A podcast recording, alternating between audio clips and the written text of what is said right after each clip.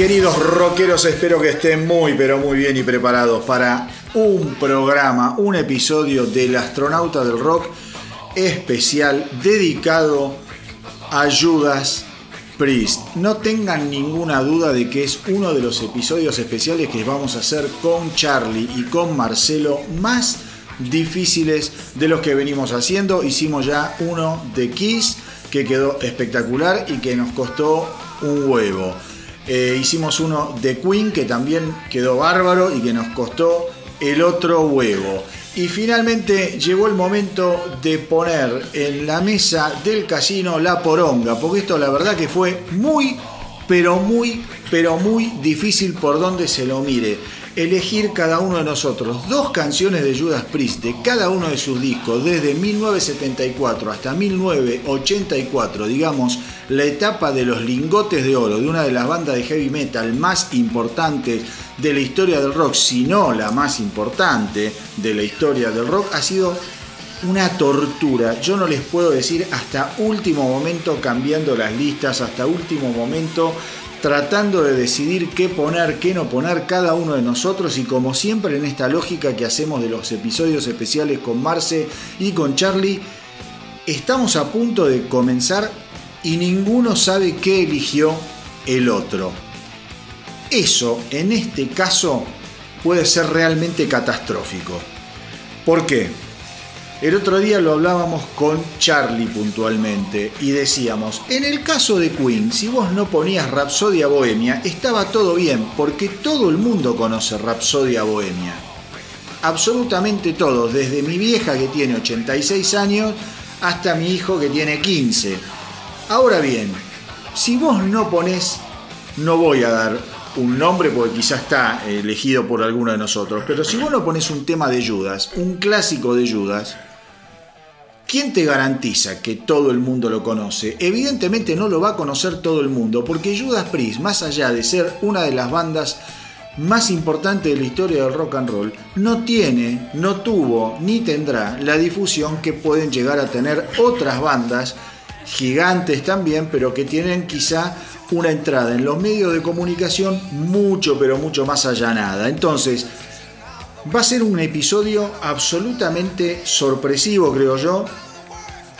Creo yo que van a quedar canciones afuera, lamentablemente. Espero que nadie se enoje y que de última, si quedan cosas afuera, lo que supongo es que el programa va a quedar tan pero tan bueno que a muchos de los que no conozcan en, detalle la discografía de Judas Priest les van eh, a quedar las ganas de seguir investigando y de descubrir, personalmente aquello que nosotros no fuimos capaces de incluir. Eh, porque cada uno encaró esta selección en forma absolutamente personal. Yo particularmente voy a dar mi eh, lógica. Yo trato siempre de ponerme de dejar el fanatismo eh, acérrimo de lado para no caer en algunas obviedades. ¿Eso quiere decir que yo no elegí obviedades? Obviamente que algunas elegí. Pero trato yo siempre de tener una visión un poquito más apartada. Es el, el rol que yo elijo cumplir. Ahora, si Marce y Charlie cumplieron ese mismo rol, maldita sea.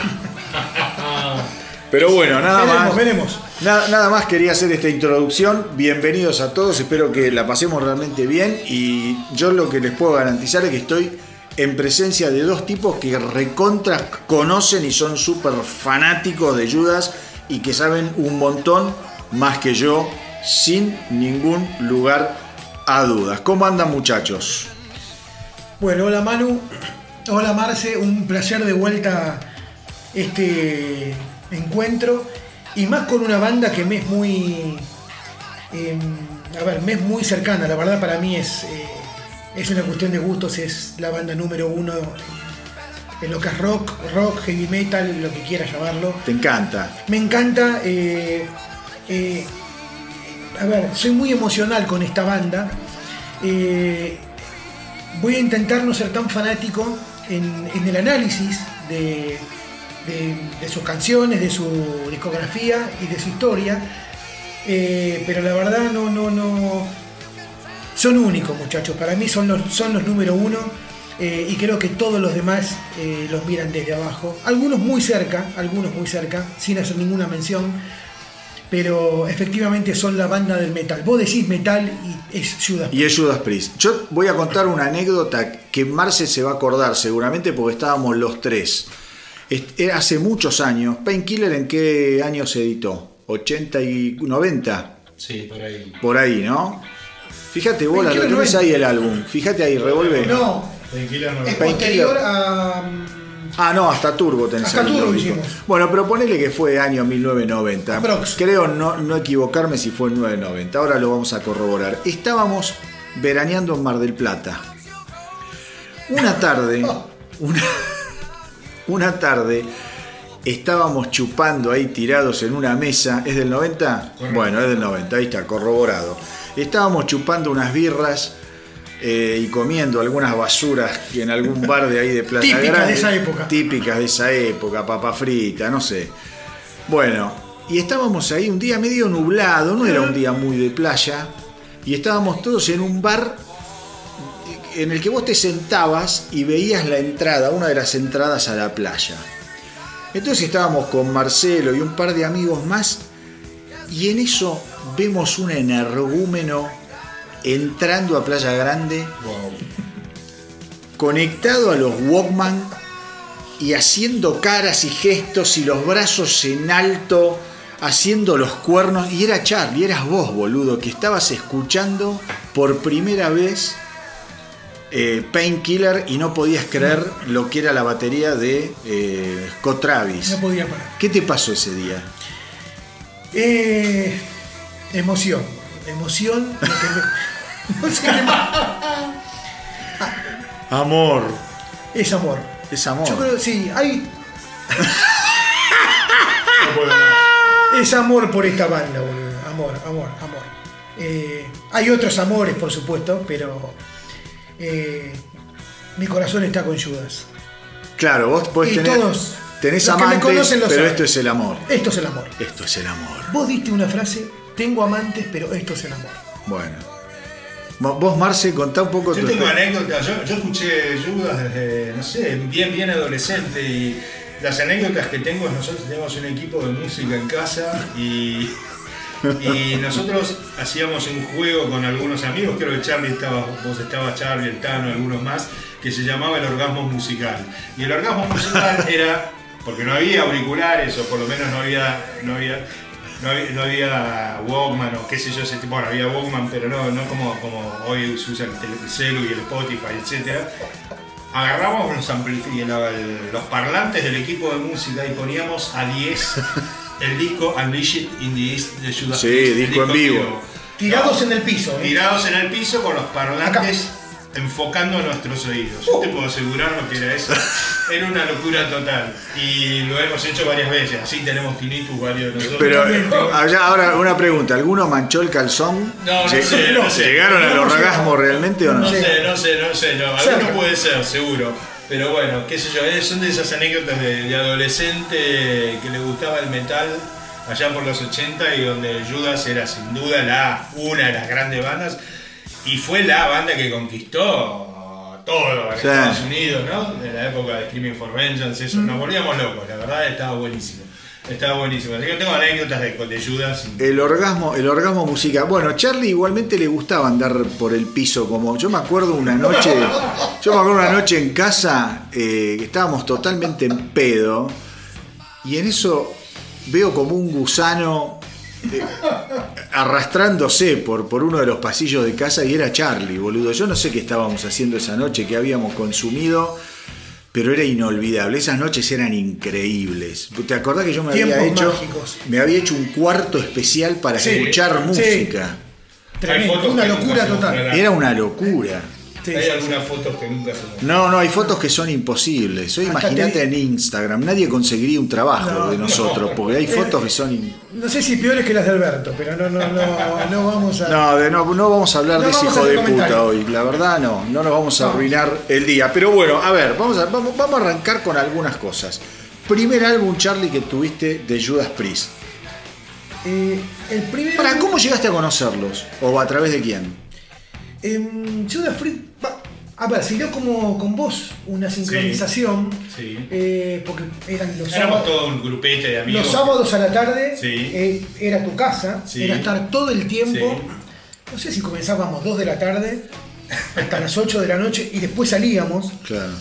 Y era todo el tiempo música, discos nuevos, discos nuevos, Y discos mucha nuevos. de la New Wave del heavy metal. Mucho, mucho. Ahí estábamos mucho. con un montón de bandas, bueno, Lepa, Saxon. a ver. Saxon, Motor, Maiden, Maiden, mucho Judas Maiden. Priest, qué sé yo. Total. Sí, sí, sí, sí. No, en esa época, ¿qué, qué escuchábamos? Escuchábamos British Steel, seguramente. Yo no me acuerdo cuál fue el primer disco, pero.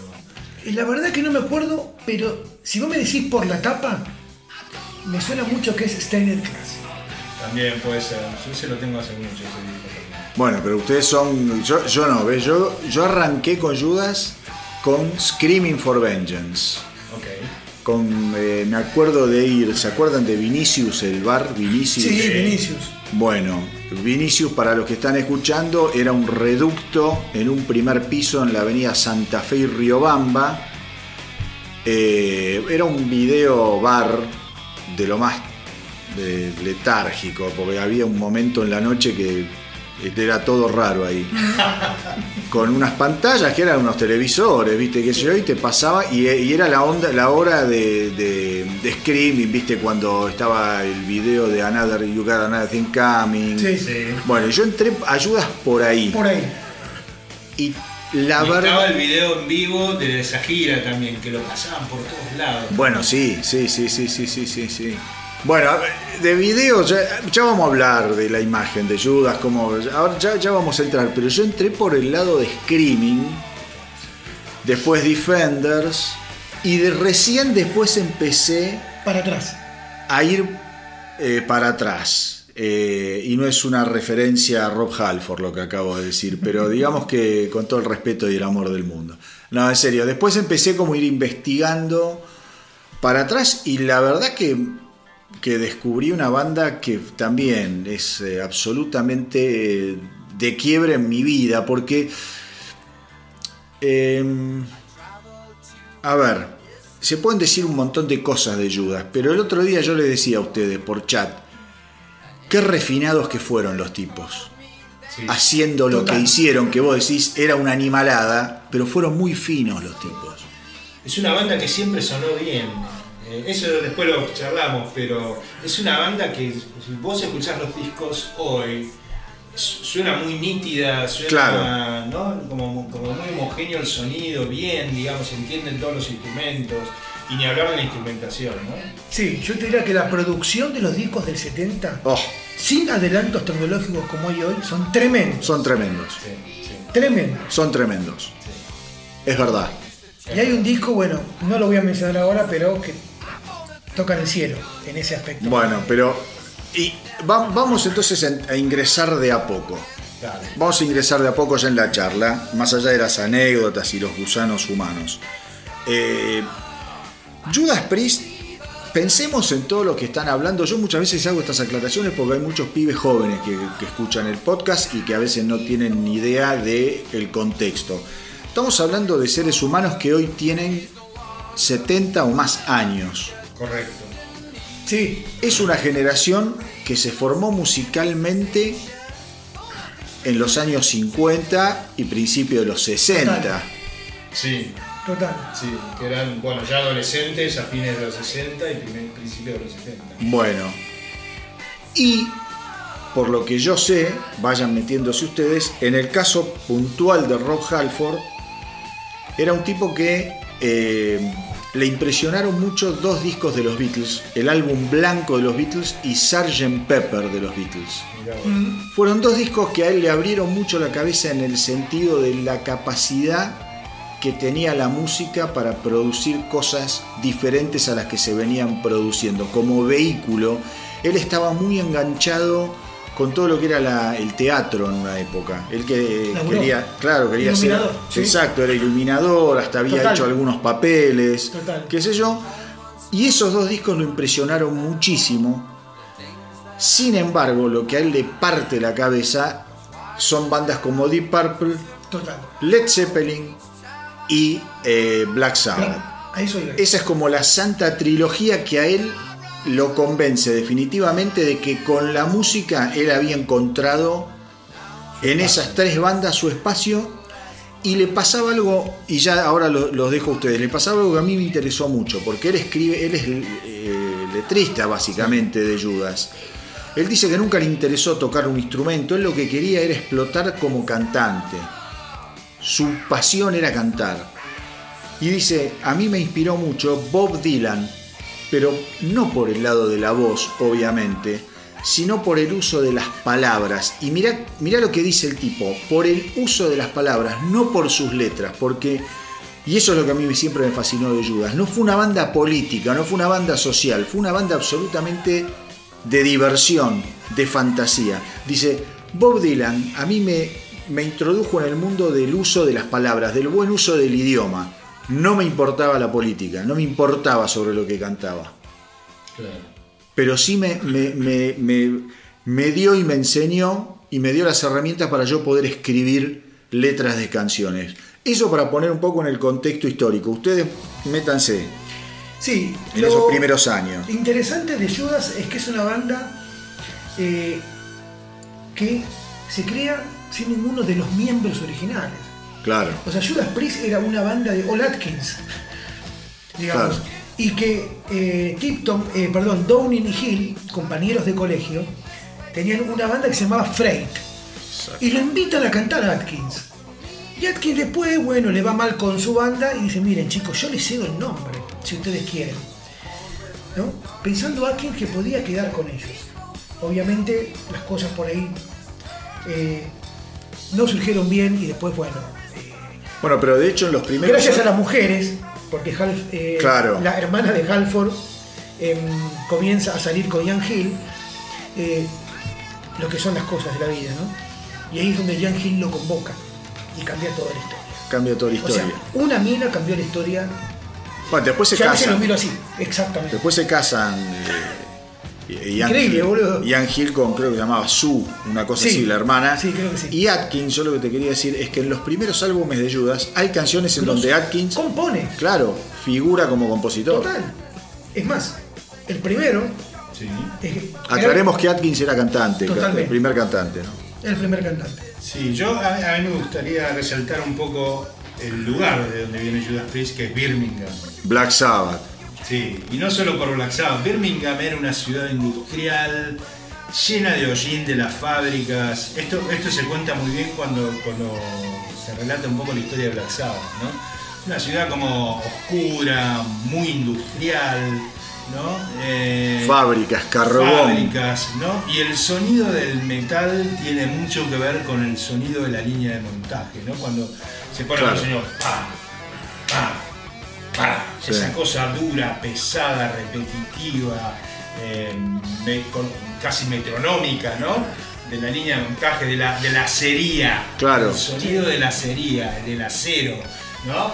Eh, de la fundición del acero. Y Judas toma mucho de eso y lo transforma en un sonido en algún Sí. punto. Y que tal vez no se nota tanto en su primer disco, pero ya más adelante se empieza a consolidar como una identidad, ¿no? una rítmica propia de la banda. Es, eh, y bueno, de ahí viene Sabbath y bueno, claramente el origen del heavy metal, uno de los lugares claves, el norte de Es Inglaterra. Birmingham, Bueno, sí. Y, y- Eran y- de West Bromwich. y cómo se llama, y Tipton era de todos el que venía de una familia más de clase media, un poquito más acomodada. Ok. Eh, los otros también tienen un bagaje más obrero, como era la gente Sí. de Sabbath. Y hay un punto en conexión entre Sabbath Total. y Judas que, bueno, seguramente vamos a hacer referencia ahora cuando entremos en el primer álbum. Total. Y sí quiero decir que tanto Tipton como Downing venían del blues. Esto Sí. digo porque ¿no? vamos a hablar de heavy metal. Y son músicos, tremendos músicos, pero tremendos Sí, músicos. es cierto. De hecho, Tipton, que es el que se suma a lo último, venía de una banda eh, que era, un- era un rock y un blues, eh, y los aportes de él, en el primer disco, él entra cuando ya estaba casi grabado, Casi, casi, claro. y suma dos, dos aportes que ahora vamos a ver. Y después, para mí, es el gran compositor de Judas Priest. Y sí. Correcto. Es el gran compositor de Priest. Bueno, vos sabés que cuando eh, Tipton tocaba, creo, en una banda llamada los Flying Hat, no sé Total, cuánto, los. Flying. Bueno, no Flying Hat. Band. Una cosa así. ¿Cómo es? Flying Hat Band. Ahí está, Flying Hat Band. Bueno. Y eh, lo van a ver. Por una, eh, había todo eran, una- perdón, eran teloneros de Deep Purple. Bueno, Para que vos. veas la onda.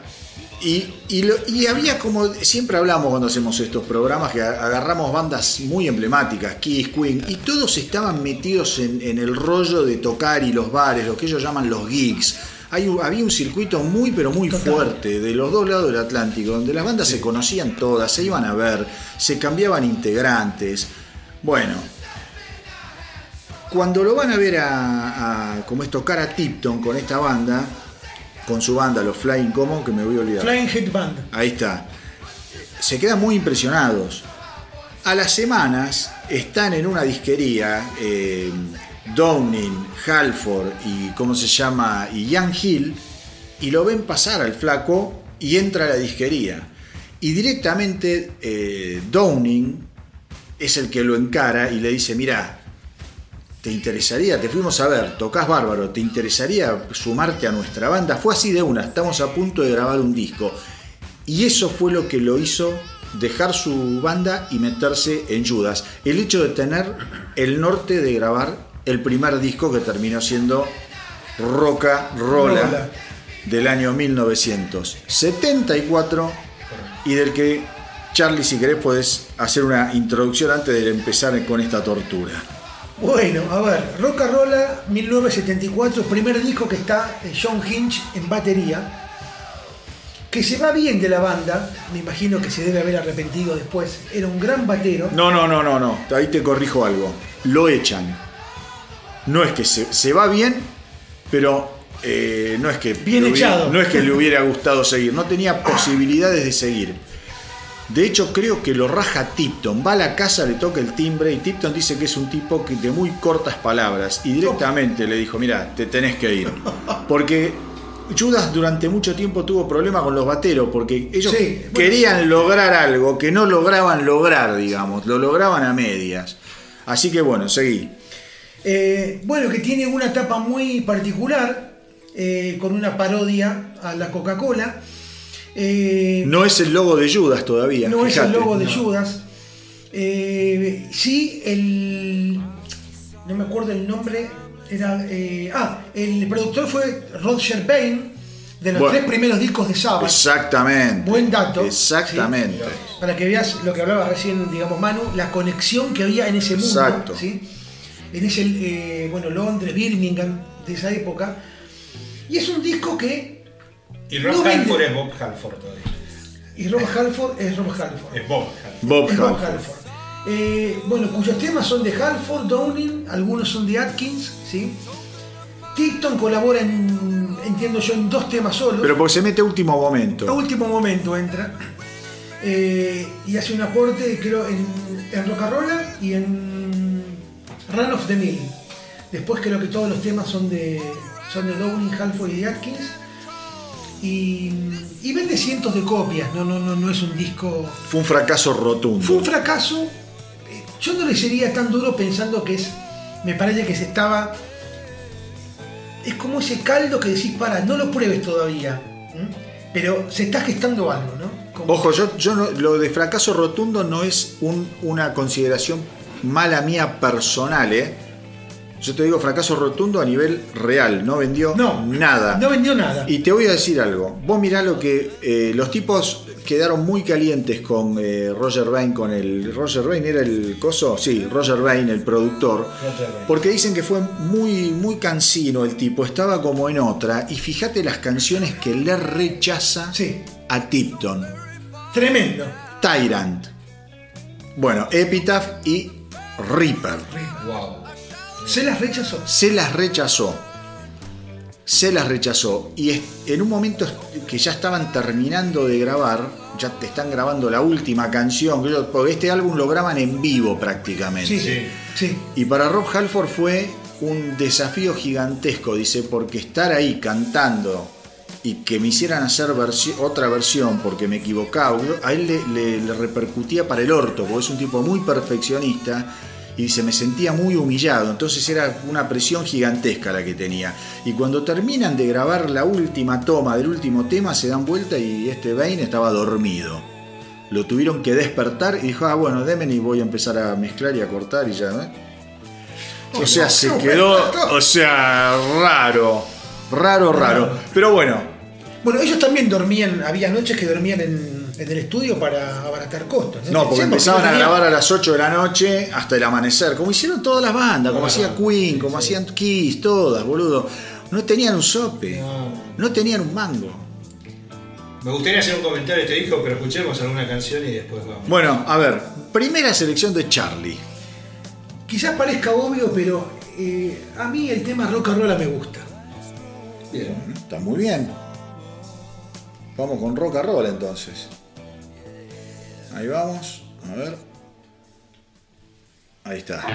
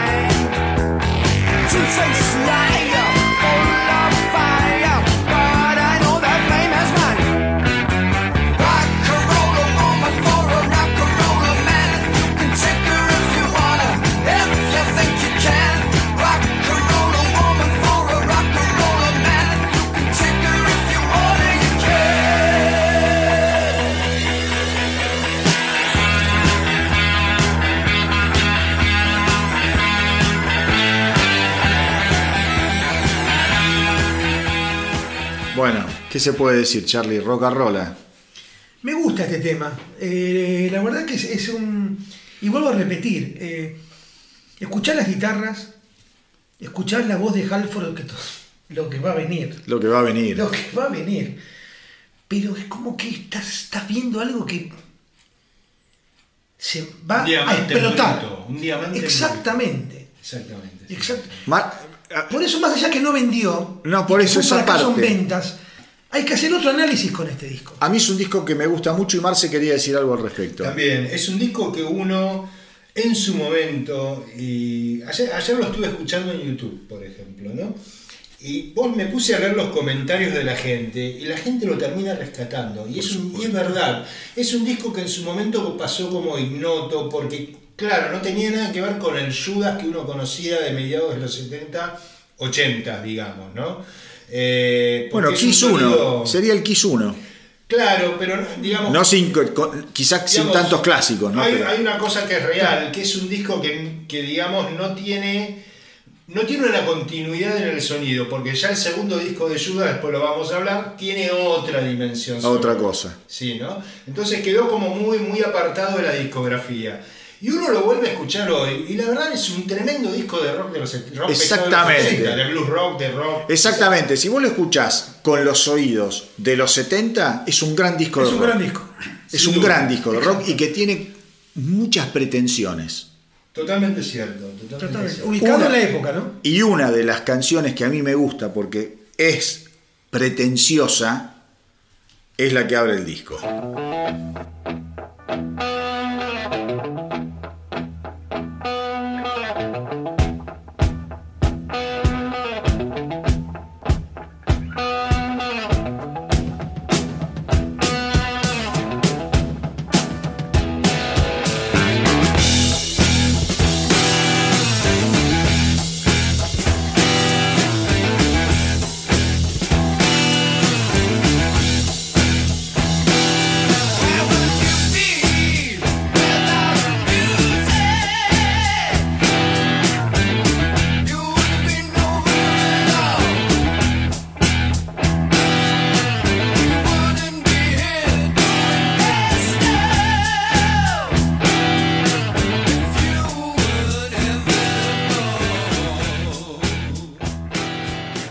Este tema, nada, One for the Road, abre el disco, co- primer coincidencia con Marcelito, o sea que ya a él le va a quedar un solo tema para este álbum, con lo cual, nada, eh, ya hay cosas que nos vamos a estar perdiendo. Pero Búsquenlo en YouTube. búsquenlo en YouTube, No, Roca búsquenlo en Rola. YouTube. Pero Marce, vos decías algo, ¿no? Que esto te estaba emparentado sónicamente con todo lo que es el blues rock de principios de los 70. Y sí, hay mucha ahí, muchas cosas que se puede ver un poco de Hendrix, qué sé yo, Cream, Deep Purple, hay, hay como todo un sonido, cierta cosa de Sabbath. Yo Sí. elegí otro tema que tiene mucho también de Sabbath y... Bueno, ahora lo vamos a escuchar. Eh, pero bueno, es el sonido. Y me parece que ahí, en este, en, este, en este caso, Judas no estaba por ahí innovando hacia algo diferente como evolucionó después, sino retomando todos los sonidos que había en ese momento dando vueltas, ¿no? No, es buena esa. Es buena. Es un buen análisis lo que dijiste. Sí. Como que dispara después ya Dispara después. ¿no? Ahí ya encaran Es otra una cosa. buena síntesis porque el tema de recién, One of the Road, hay momentos que decís, no escucho la voz de Halford y tomo a Sabbath. Claro, Exacto. Hay otra parte, digo, no, tomo a Deep Purple, sí. digamos. Entonces, hay una fusión. Y un Rob Halford, pensemos muchachos, que recién lo hablábamos cuando estaba sonando la canción, que estaba a media máquina, podemos decir, No, totalmente- No, obvio. y ya te rompía la cabeza el tipo. Totalmente. Obvio, Totalmente. obvio. Charlie, vamos con, con lo tuyo. Decí lo que tengas que decir, eh, porque ahí te frené en algo, me parece. Eh, no, no, no, no, vamos al tema. em, Run of the Mill.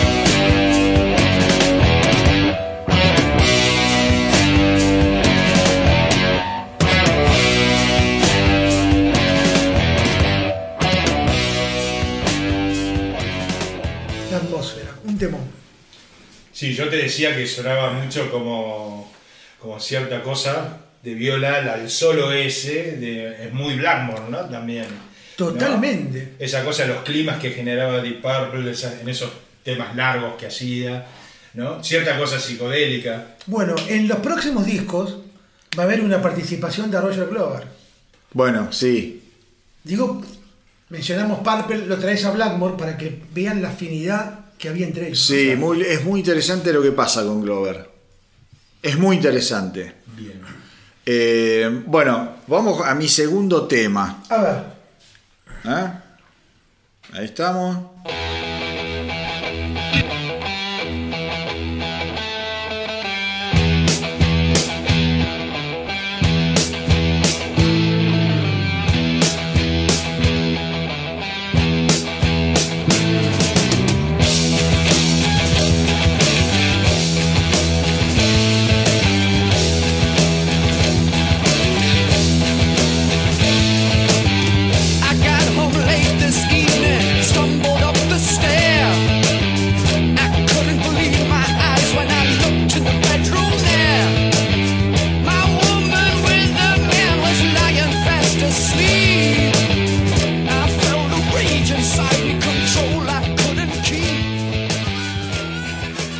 Bueno, cerramos Roca Rola eh, con Cheater. Yo elegí. No, vos no te, no te falta uno. Vos ya tenés uno pegado al mío. Ah.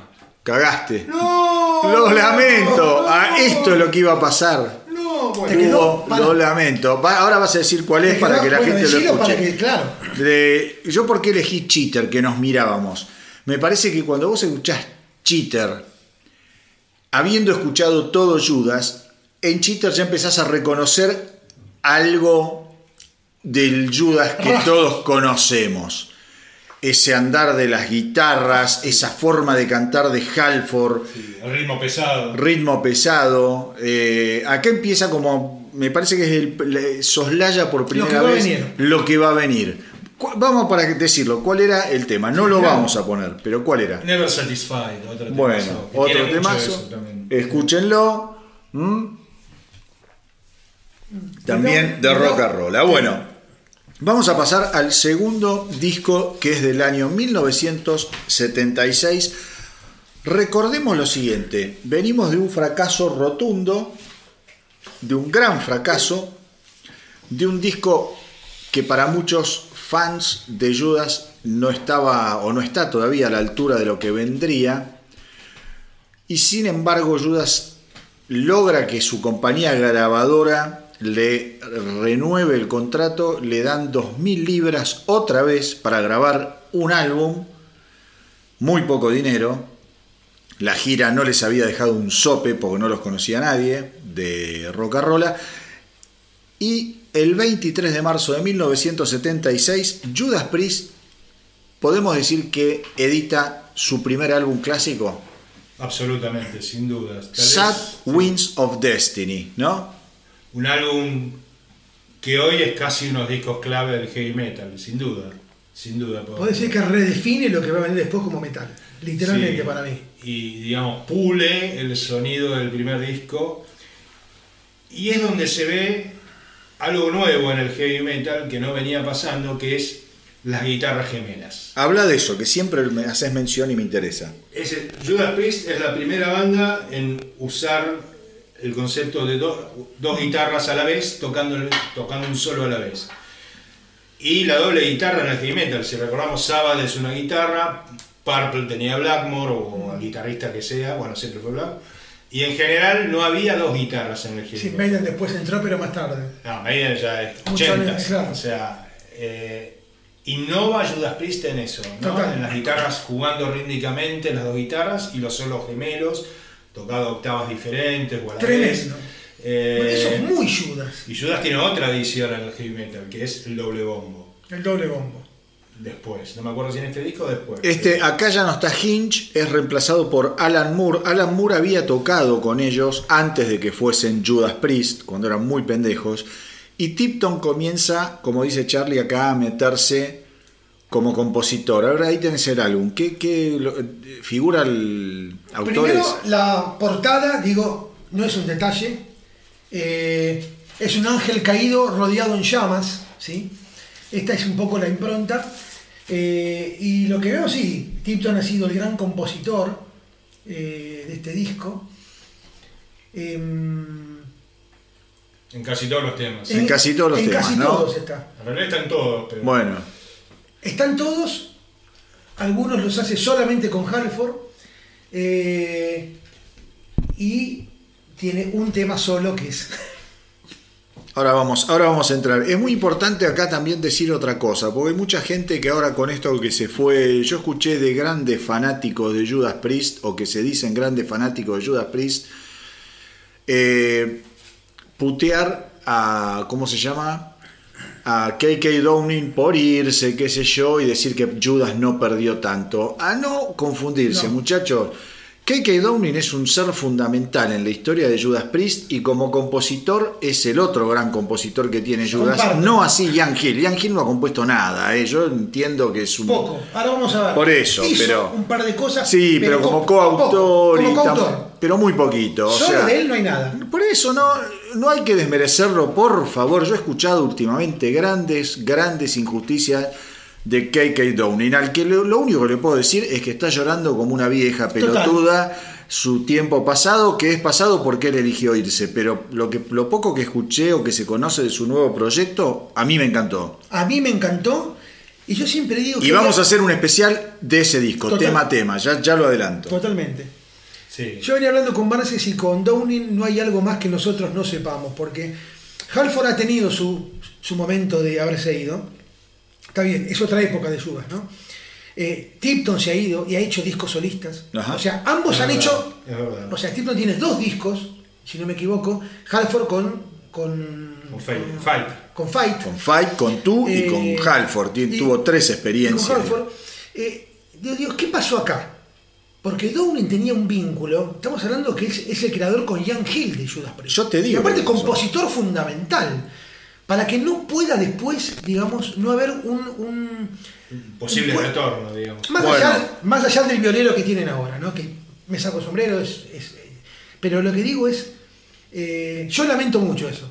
Como fanático de Judas, Sí, porque era una dupla la verdad, la verdad es- que pasados los años, con todo lo que han hecho, en esta última gira no esté doble. Bueno, pero pará. Hay el por qué es claro. Downing siempre tuvo, como decís vos, un compromiso gigantesco con Judas. A él le rompió mucho las pelotas la ida de Halford. Le rompió muchísimo los huevos. Muchísimo. Porque dice, yo siempre puse los huevos en esta canasta. Cuando vuelve Halford, Halford vuelve con una impronta gigantesca y digo, Angel of Retribution llega a lo que es por la vuelta de Halford. Sin. Halford no, no No. podían haber hecho ese disco. Jamás. Y es una etapa muy complicada dentro de Judas porque Tipton además estaba muy metido con serios problemas de alcoholismo, Sí. Halford estaba agrandadísimo, viste, quilombos de egos y dice, no era imposible eh, hablar entre nosotros, había demasiados eh, problemas de comunicación, representantes, gente. Y se terminó hinchando las pelotas y después de, creo que después de Nostradamus pega el portazo y se va a la mierda. Pero yo creo que se fue... A ver, creo que se apuró. Es posible. Yo creo que se apuró. Es posible. Yo creo que son esas idas que, que, viste, te peleas y bueno, el otro dice, bueno, pelito para la vieja. Jodete ahora. Claro. Jodete. De hecho, hay una carta que él manda y después hay una carta medio arrepintiéndose y esa Sí. segunda carta se conoció mucho después de Mucho esta gente. después. Medio que no le perdonaron. Pero bueno, Bien. no nos adelantemos a los acontecimientos. Estamos con Sad Winds of Destiny. Tu primer canción, querido amigo. Un detalle antes de esto. También fue con este disco que a partir de acá tienen un contrato con CBS. No Absolutamente. es un detalle. Discos que graban en Gales, en Gales, eh, y la verdad se me complica. eh, yo voy a decir ¿Para quién cuál- produjo este disco? Eh, Fíjate en el, fíjate en el álbum. No, yo me fijo en mi fíjate si vos lo ves. Mi primer tema de este disco eh, Jeffrey Calvert, Max. es un. Son dos tipos, ¿no? Son dos Sí. tipos, Sí, ¿no? son dos tipos, Son sí. dos. Es un, tip- es un tema de Halford y de Tipton, eh, cuya letra trata de una aversión a cualquier forma de control y se llama Tyrant. Oh.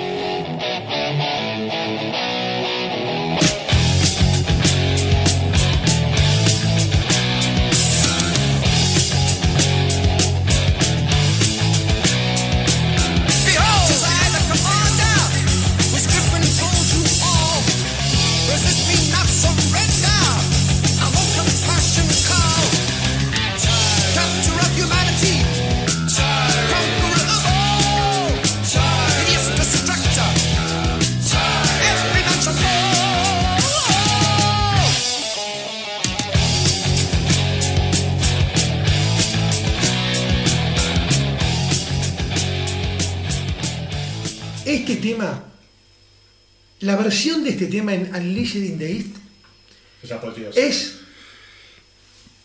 agarrate un- lo que te guste tomar de alcohol, lo que más te guste, con vaso, sin vaso, y ponerte a llorar de la emoción.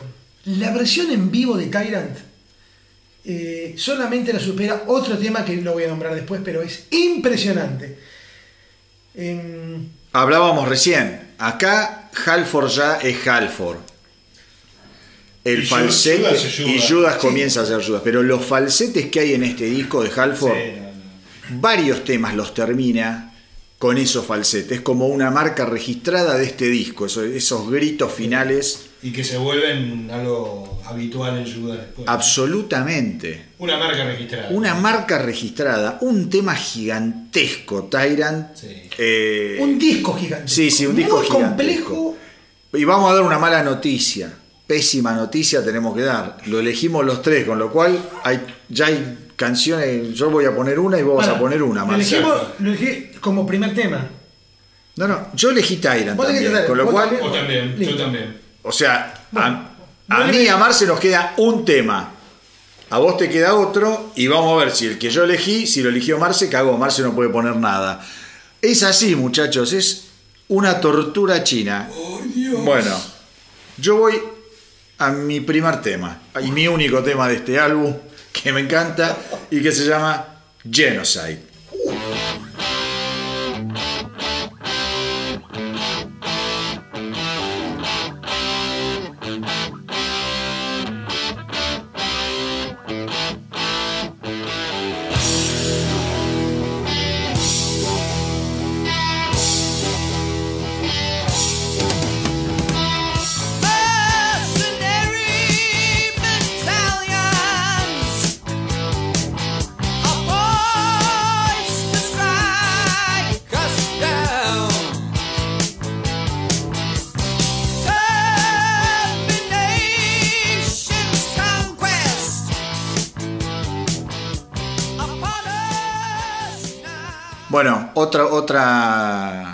Eh, ¿cómo es? Otra canción que marca el estilo de Judas y que tiene muchísimo que ver con, con cosas que hizo después de Judas también. Sí, ¿no? Ese sonido pesado, medio tiempo, eh, el andar de las guitarras, la- no sé, hay un montón de con los falsetes de Halford. Es un Total. disco que claramente lo, lo centra en el sonido típico de Judas Priest. Total. Bueno, tema de Halford, Downing y Tipton, y se vuelve a ver la inspiración admitida por ellos con Deep Purple. Este tema, este tema, ellos convocan dos temas como fuente de, eh, de inspiración, que es Woman from Tokyo y Burn. Vos sabés que Woman for Tokyo le- Woman for Tokyo y Burn, pero ellos lo dicen, ¿eh? no lo sabía. Sí. Y vos fijate que En tiene de cosas de Woman Sí, for Tokyo. Eh. el ritmo. Tremendo, parecido, tremendo. The Burn también. Sí. El Pero ¿de qué año tiene- no? Pero pará, estamos, no, está mal. ¿De, de qué año es Burn? Y había que Si buscar. no, me, si no me equivoco es... Woman for Tokyo le, le si no me equivoco es 73 Burn. o 74. A ver. Mirá que Burn ya es con coso, con Coverdale, Ojo, ¿eh? estás en el 76 igual, ¿eh? Por eso no, no- Acá. No, es posterior. 1973. Tenía razón. Publicado en el 73. Tenía razón. Burn es del 73. 73. Qué increíble. Yo no puedo creerlo. Por eso te estoy diciendo que estos tipos después pasaron a ser teloneros. de- o sea, había un vínculo muy cercano con. Pero Gillan, boludo, que se fue en el 72. No sé. Lo investigaremos en próximos capítulos.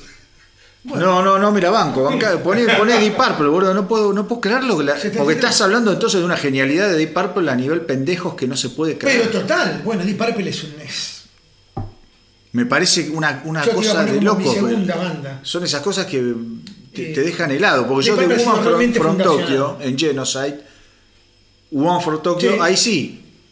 Encuentro, pero. No, no, no, digo. "Juan, podés- ¿qué lo Tres reparió? años después están con este disco. Qué animalada. Imagínate así.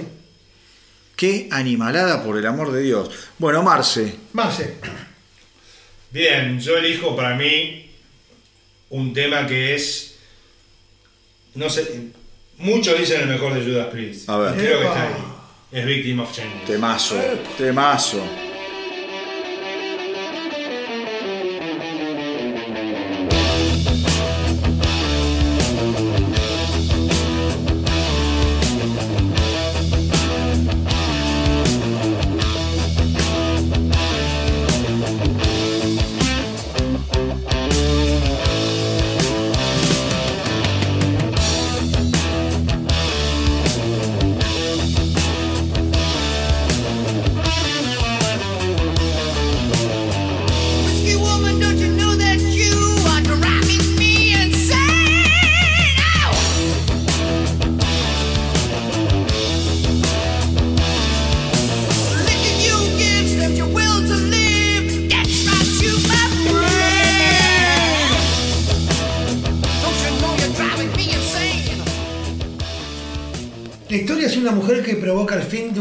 Relación amorosa producto del alcoholismo. Exactamente. Pero lo interesante que es un tema, ¿sí?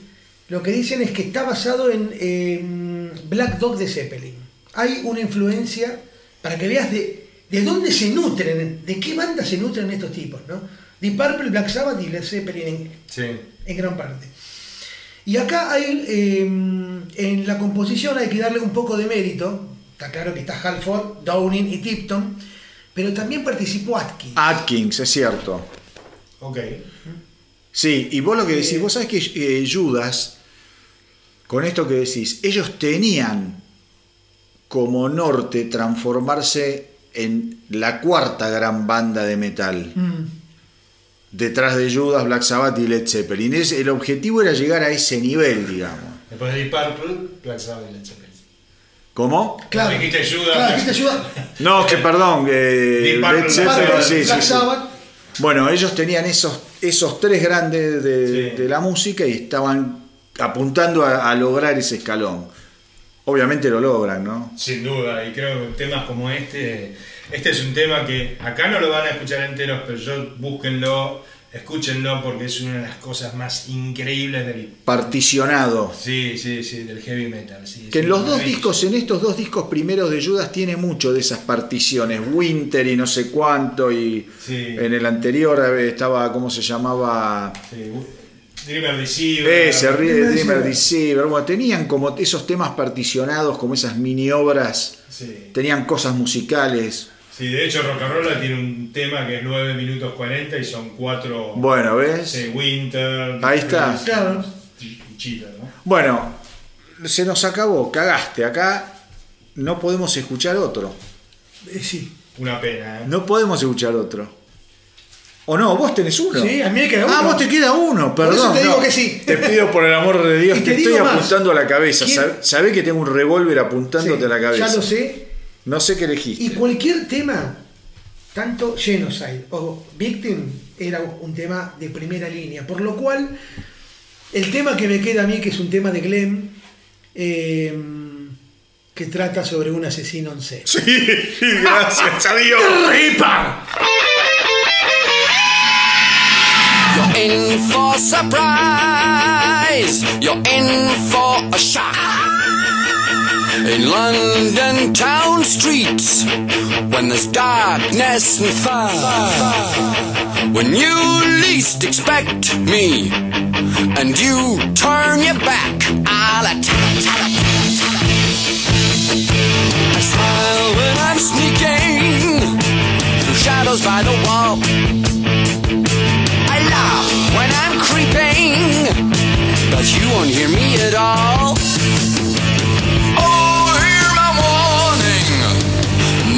Turn your back on the ripper. Bueno, apoteótico. Eh, sugiero a aquellos fanáticos del metal que escuchen la versión de Reaper de Merciful Fate. Aparte de eso, Y la voz de la Eh, voz de Coso de King Diamond. y la voz de King Diamond con este tema. Sí, eh, decir que este álbum es el uno de los favoritos que en su momento dijo Halford sobre los primeros discos de Judas.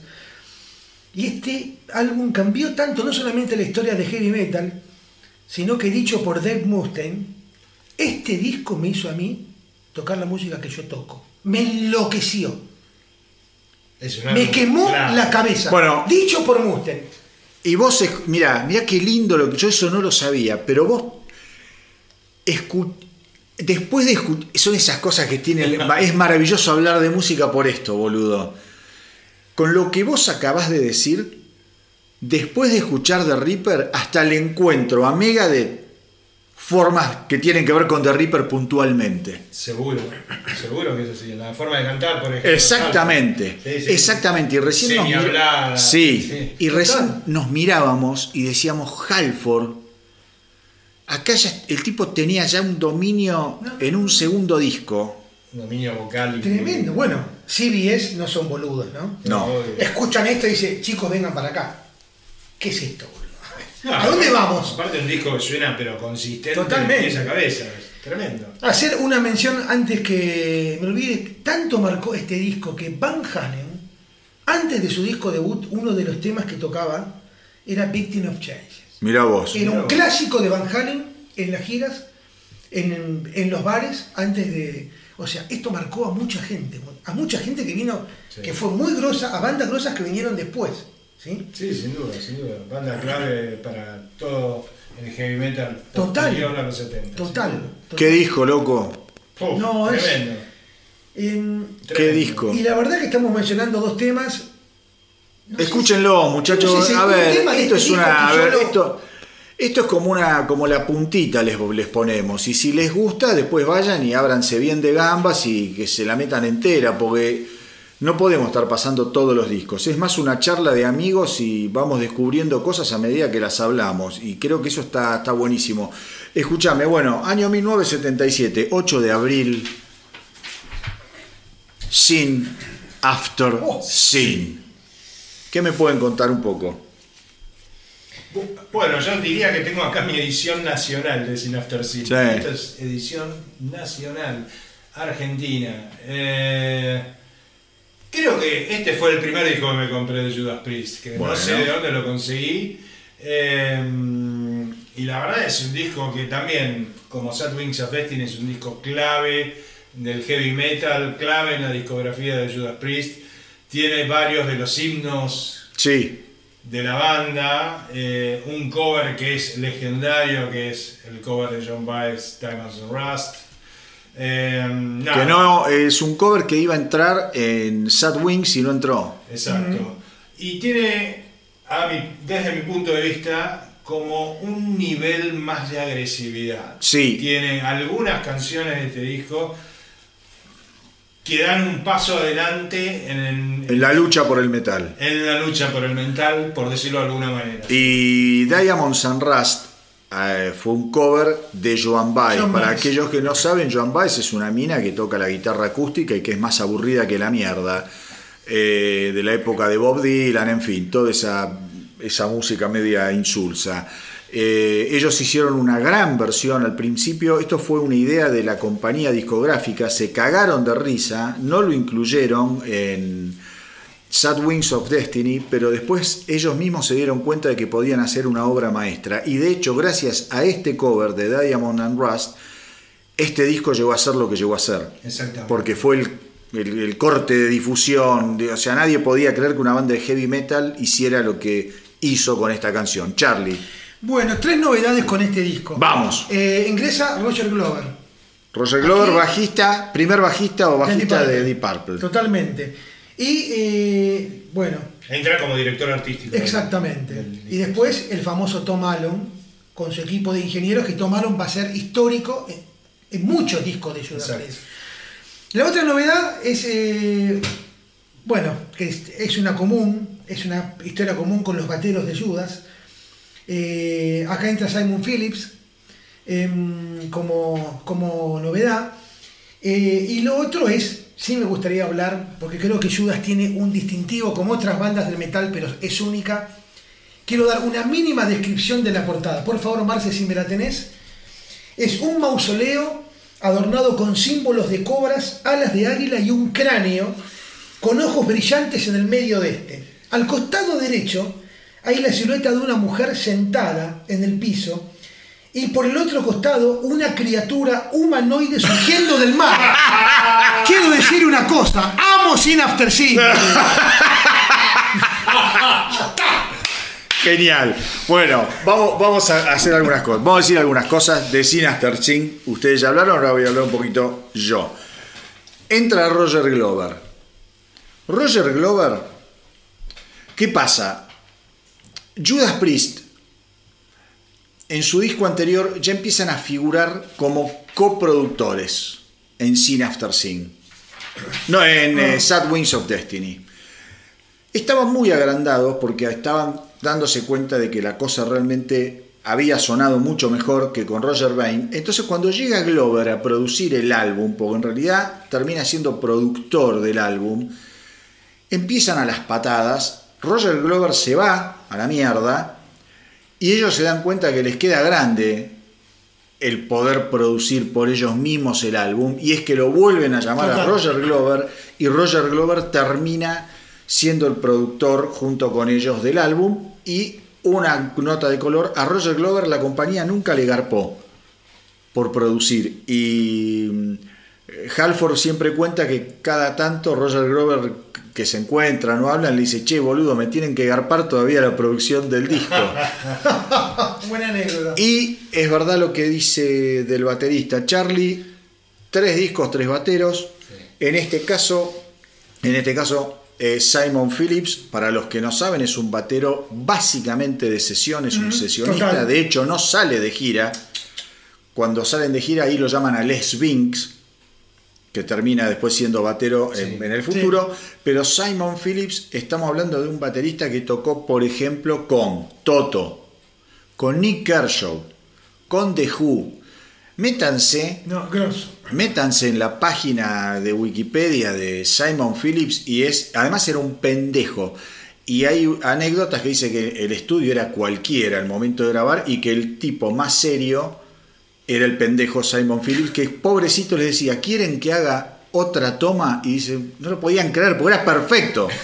Y Judas nunca había tenido un batero perfecto. Siempre había tenido bateros muy chotos. Así Es que bueno, Bueno. este es un poco el... Un dato de color Dale, que a sí. vos, astronauta, te va a gustar. A ver. La gira de Sin After Sin Sí. en Estados Unidos, ellos obviamente querían impactar en el mercado Sí. de los Estados Unidos. Adiviná, fueron teloneros de qué cantante que creo que le tenés cierto respeto. Cantante solista. Solista. Cantante solista que yo le tengo respeto. A ver. eh, Estamos hablando de Estados Unidos, ¿eh? Estados Unidos. eh, Kenny Rogers. No, no, pero era Rio Speedwagon. No, Hicieron bueno, no es solista, es una banda, boludo. Una Sí, banda, sí, sí, es verdad, sí, sí. es con el nombre de él, es una banda, perdón, me rectifico.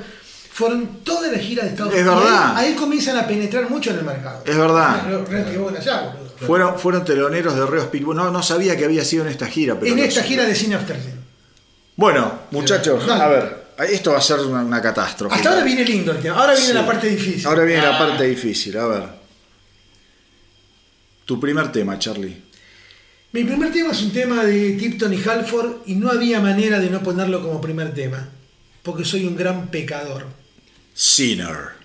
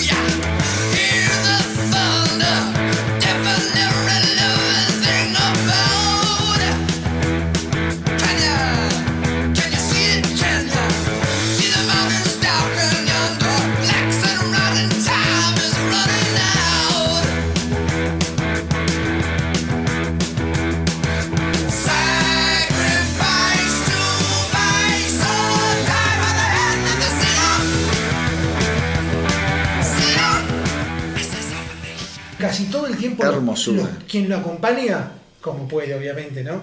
Los coros los hace Tipton, Glenn Tipton.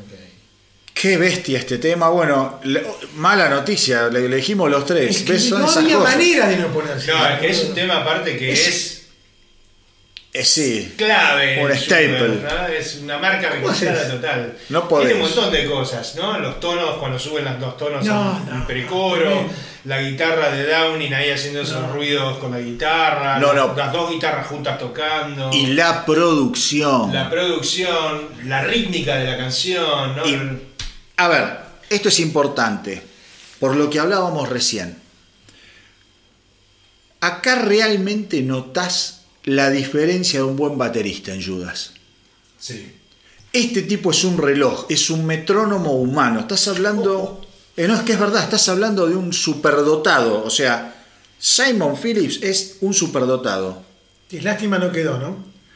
Pero porque el negocio va por otro lado. ¿viste? Son Digo porque- como porno y esos tipos que se entretienen tocando con 800 bandas, que tocan con Twisted Sister y con Dr- Dream Theater, y está bien, le chupan huevo.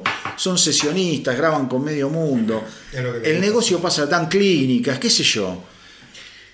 Eh, pero qué bárbaro cuando vos tenés un buen baterista en una banda como esta. No, no, no, no, no, no, no. lo- lo- lo- ah, no, no me, no me salen las palabras. No, no.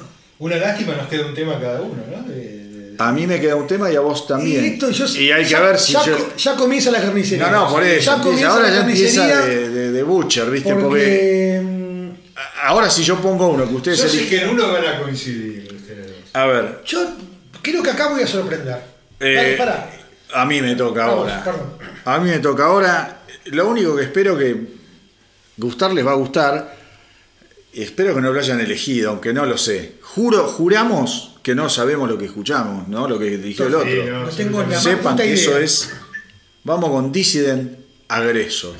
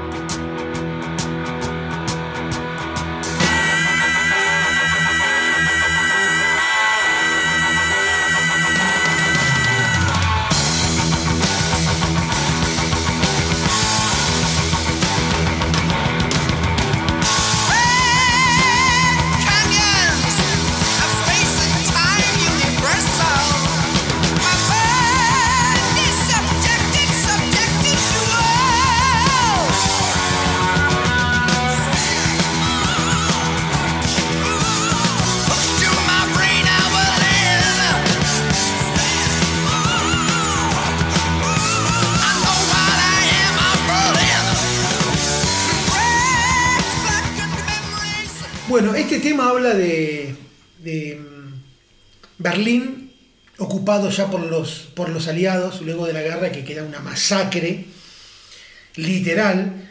eh, y qué mejor que cantado por este Bestia. bestia, no, no, no, no tengo un calificativo.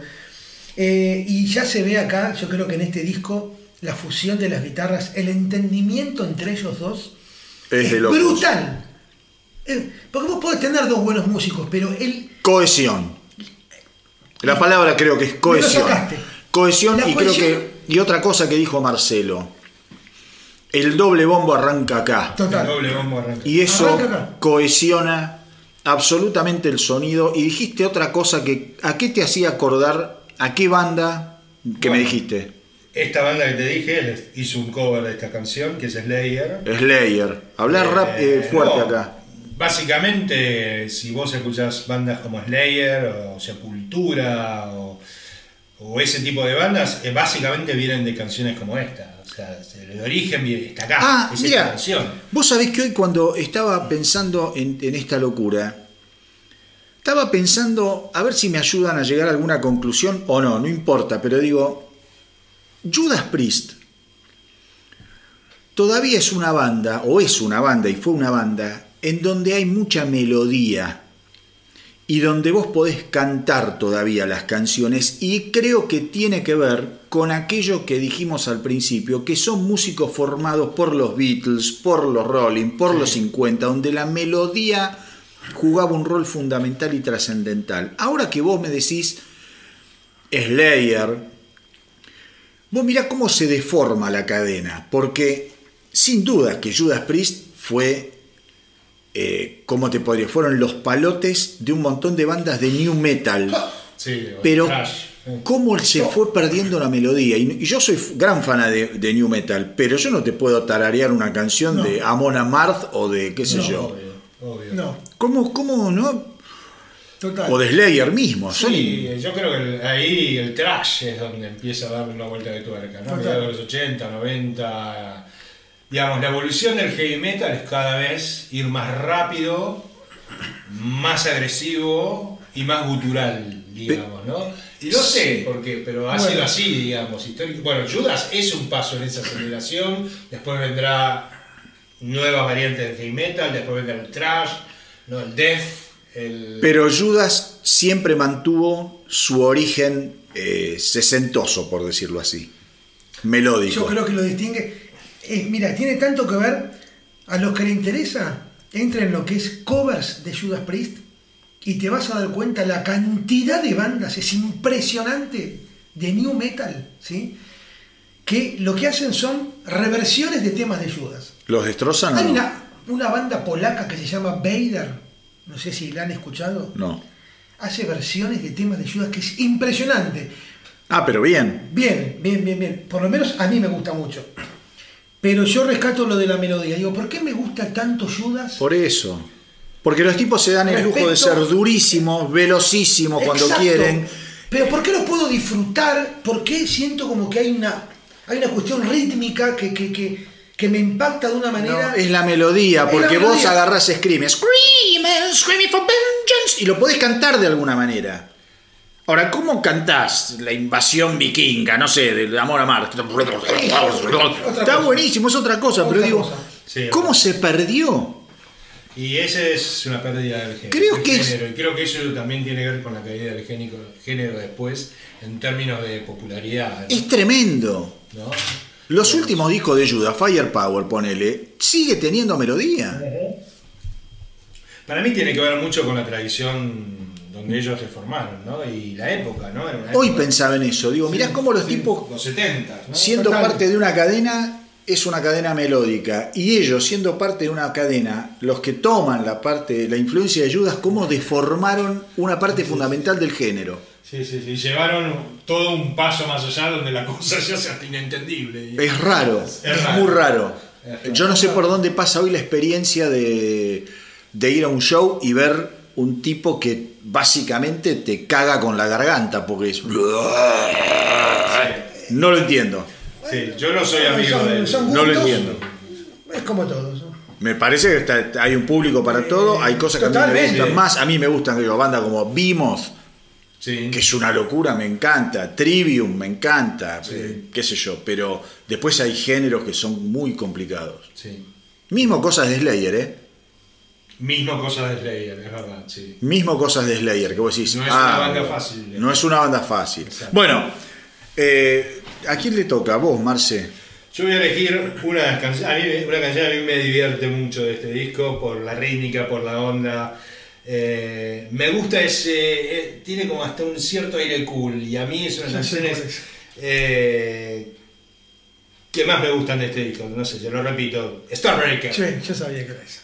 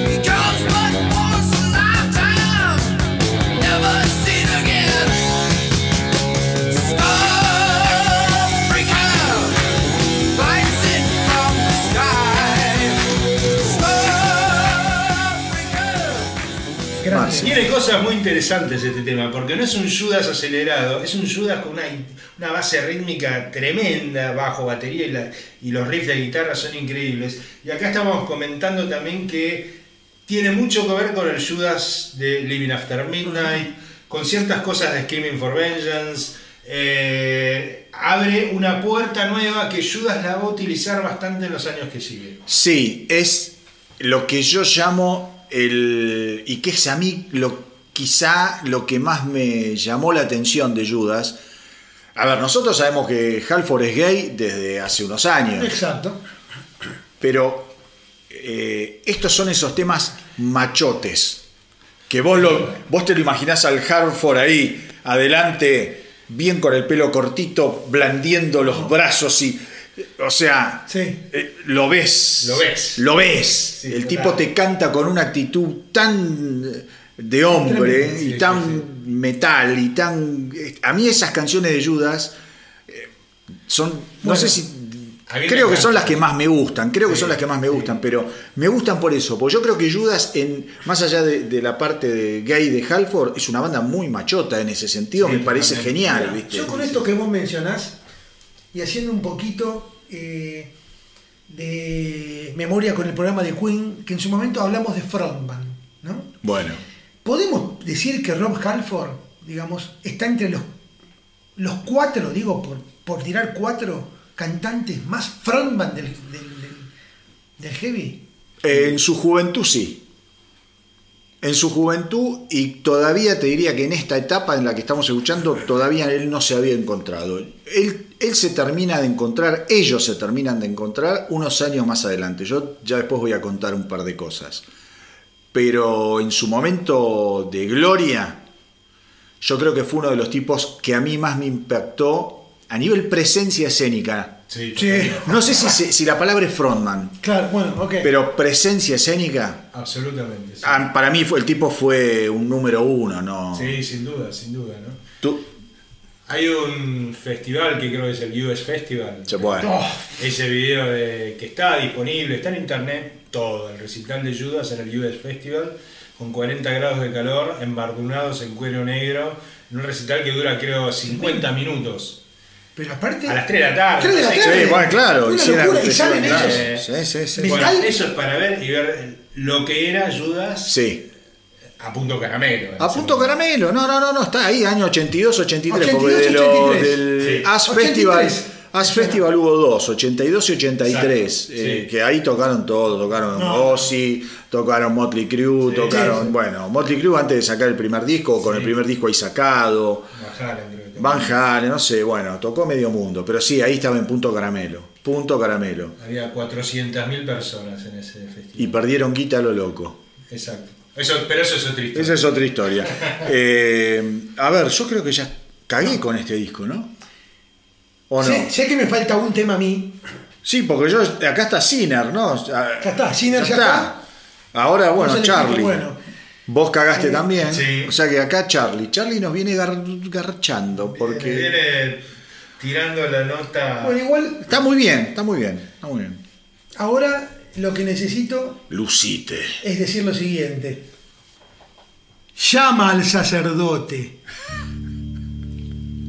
Letas por ahí. A ver, a ver, a ver, a ver.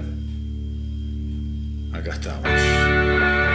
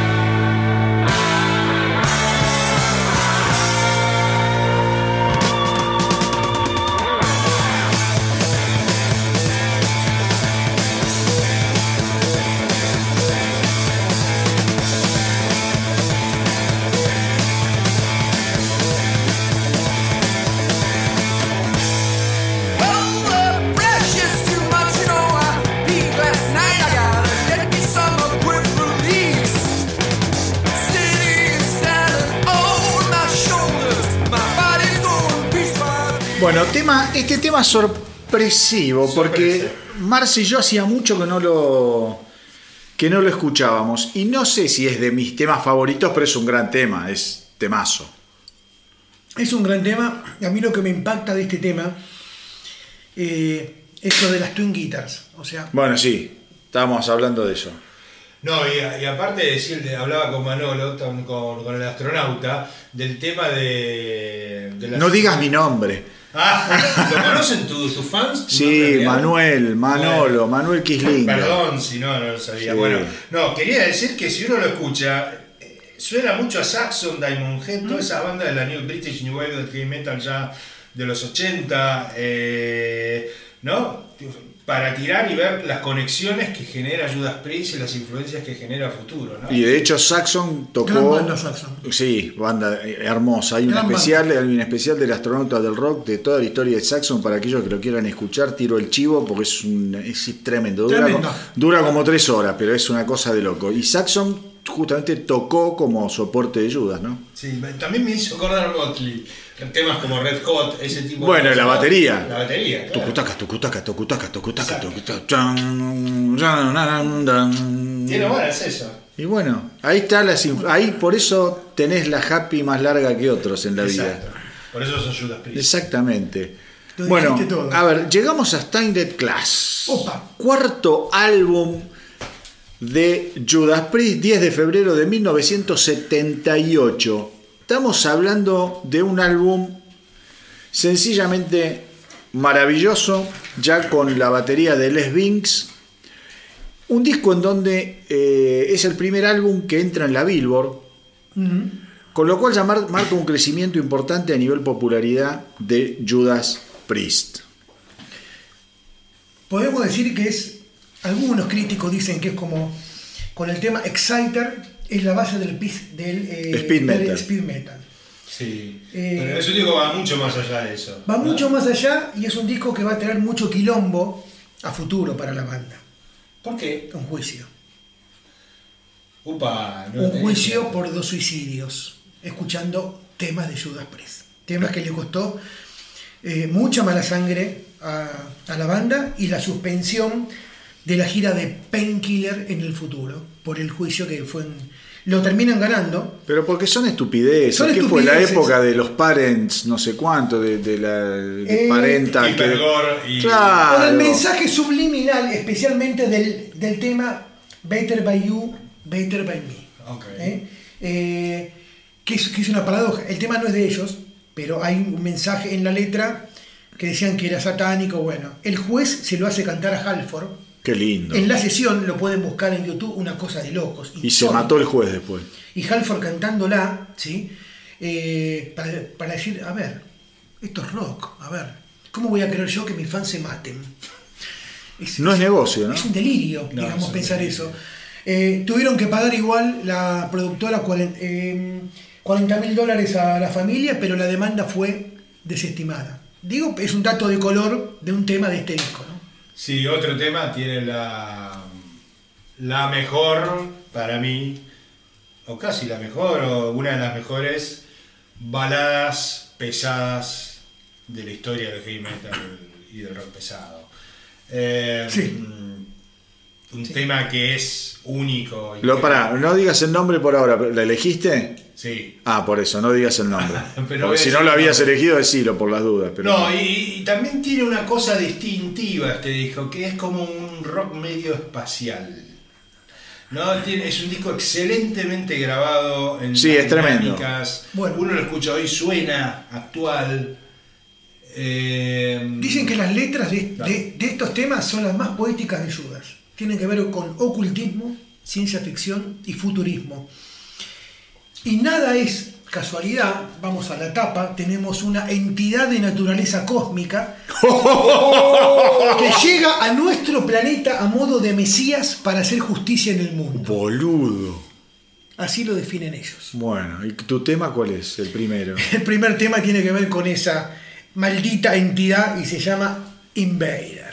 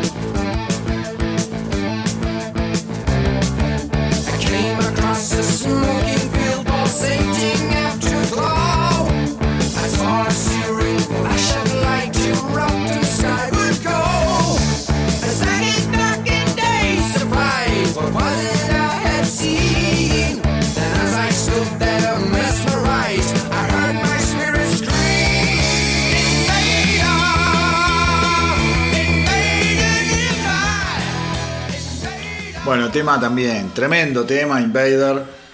Eh, Sí. Bien clásico de esos temas que decíamos antes, esos machotes que no son necesariamente a 4000 por hora, Para nada. eh, con guitarras bien hechas, bien producido. El aporte de Ian Hill como novedad. Correcto. Raro. Sí. Compone Raro. acá él, es uno de los Sí, compositores. Sí, sí. Eh, es Halford y Tipton y Y acompaña a Hill, no sé cómo habrá acompañado, pero figura en, el- en los créditos. Ahora, ¿qué temas tiene este disco? eh? Te dijo es increíble. ¿Qué temas tiene este disco? Otro disco para escuchar entero. ¿no? Entero, muchachos que están ahí, Steinlet Class, yo le digo, no, no es jode este disco, ¿eh? 1978. Sí. 1978. Mundial de Argentina. 1978, eh, efervescencia punk. Efervescencia punk. sí. Entendamos, porque es muy importante para los años venideros de Judas lo que acabo de decirlo, tiro ahí y vamos a mi primer tema.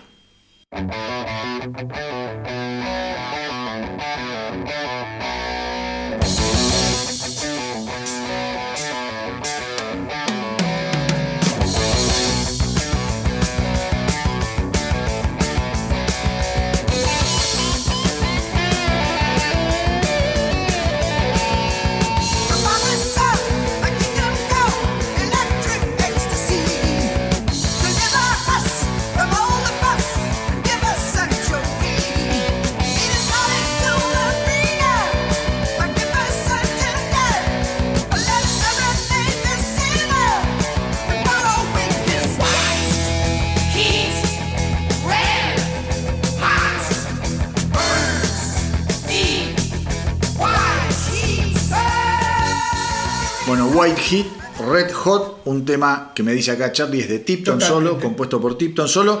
Son esos temas que a mí me gustan mucho, esos bien directos, bien simplones de Judas. Insisto, escuchamos a Halford, nos miramos y no podemos creer lo que canta este tipo, lo que hizo de la voz en el heavy metal. Fue el primero que cantó también en el heavy metal, porque no me rompan ni las pelotas con Robert Plant, eh, con Ozzy, con Gillan, digo, y son todos grosos los que estoy nombrando. Todos pero este tipo, todos. yo creo que llevó las cosas a otro nivel, ¿viste? A mí me parece lo mismo. En este momento no, no sé si Porque también otro- la música se separó, ¿eh? yo creo que el, viste que dicen eh, Black Sabbath inauguró, creó el heavy metal. Yo creo que hizo los palotes, pero el heavy metal estos tipos se lo adueñaron Para sin mí lugar sí. a dudas. ¿no? sí. Yo, o sea, estos tipos crearon otra cosa. Sí, el eh. nuevo heavy metal, digamos, no sé. O el heavy metal, es muy raro. Y hay otros, otras cosas que Judas creo también es interesante, la estética del heavy metal. Que Ah, ahí está. Todavía no la creo. todavía no. Todavía no. Todavía no la a creo. mí no, todavía no. Todavía no adelantes información. Pero va, va eso. Va eso. ver, ¿no? Va eso. La presencia escénica, las dos guitarras, el Halford, Todo, el todo. falsete de Halford, el doble bombo, ya lo habíamos hablado. Pero Bueno, hay absoluta- como Pero absoluta- bueno, redefine el género. redefine el género. Y que- creo no, ya está, ahí está. Crea el, crea el paradigma del heavy metal. Totalmente Sí. Arquetípicamente, Sí. ellos son los No creadores del paradigma del heavy metal. El No heavy metal, si vos pensás en Ian Gillan, o pensás en Ozzy, o pensás en Robert Plant, eran todos tipos que todavía tenían la locura del flower power en la cabeza. Y estos tipos Cierto. agarraron la pelela y se cagaron en eso. No quizá en rock and roll porque era muy todavía... Pero la verdad Totalmente. es que estos tipos fueron arquetípicos en un montón de cosas del heavy metal, me parece a mí. Totalmente de acuerdo. Tomando la influencia de todas las bandas que nombraste. No tengo Obvio. dudas. Pero hicieron algo Le dieron de superador. Que se necesitaba. Totalmente. Para adueñarse de algo. Exacto. Para adueñarse de algo. Como decir ahora, ¿quién se adueñará de la China Suárez? Opa. ¿No? Buena pregunta. Qué pregunta, Mario. A ver, vamos a A tu ver. primer tema. Yo voy a elegir. eh, A ver, ninguno de nosotros, porque nunca con un carniza, esas minas siempre. No creo que le guste Judas Priest. No, no, pero a, a ver, creo que es una cuestión que pasa por otro Bueno, a lugar. ver. Bueno, mi primer tema es. Primero hubo coincidencia con Invader, en mi caso. Uh, vos tuviste con. No, yo hasta ahora no tuve No, coincidencia. Bueno. Así que me queda uno y Te queda uno. voy a elegir esta Power Ballad. No sé si es una Power Ballad en realidad. Es una balada metálica. Que es un tema hecho por el baterista Les Binks. Uh, Y con Coincidencia no. conmigo, me cago en la concha de mi madre. Es Beyond the Realms of Fate. Sí, obviamente. Más allá de los reinos de la muerte. Himno.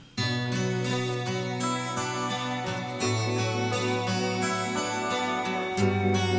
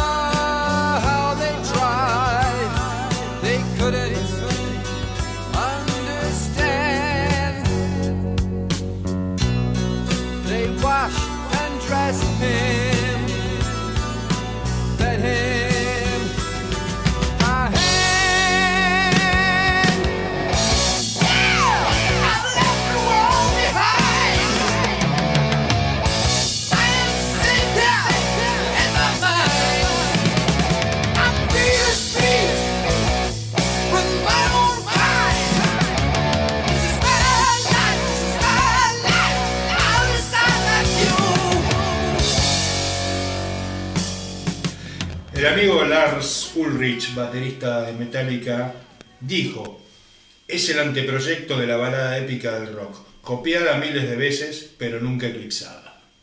Temazo. Absolutamente. Tiene tantas matices, como vos decís, esta canción, ¿no? Porque tiene todo, tiene dulzura, tiene agresividad, eh, las guitarras son una cosa espectaculares. Tiene Los varios de los solos más melodiosos de. Los solos son hermosos. No, pero aparte de los cambios de ritmo, hay temas de Judas que por momentos son exultantes y de repente bajan y te llevan a una profundidad eh, que lo hacen ellos. Pero este tema, vos fijate que es, es verdad lo que acabas de decir. La palabra profundidad. Y creo que tiene que ver, es una intención musical y de la letra, todo, porque es un poco eso el tema. Y este tema, viste, empieza como una balada y te lleva a un lugar infernal, boludo. viste. Es- Habla sobre el suicidio. Bueno. Sí, sí, bueno. a un lugar infernal totalmente. Bueno, este disco acabamos de mencionar, Sí, de mencionar el lo polémico que fue, ¿no? Sí, sí, sí. Charlie, eh, sos el responsable de cerrar Bueno, yo te voy a decir una cosa. Todas coincidencias. Acá especulé que este tema lo iban a traer.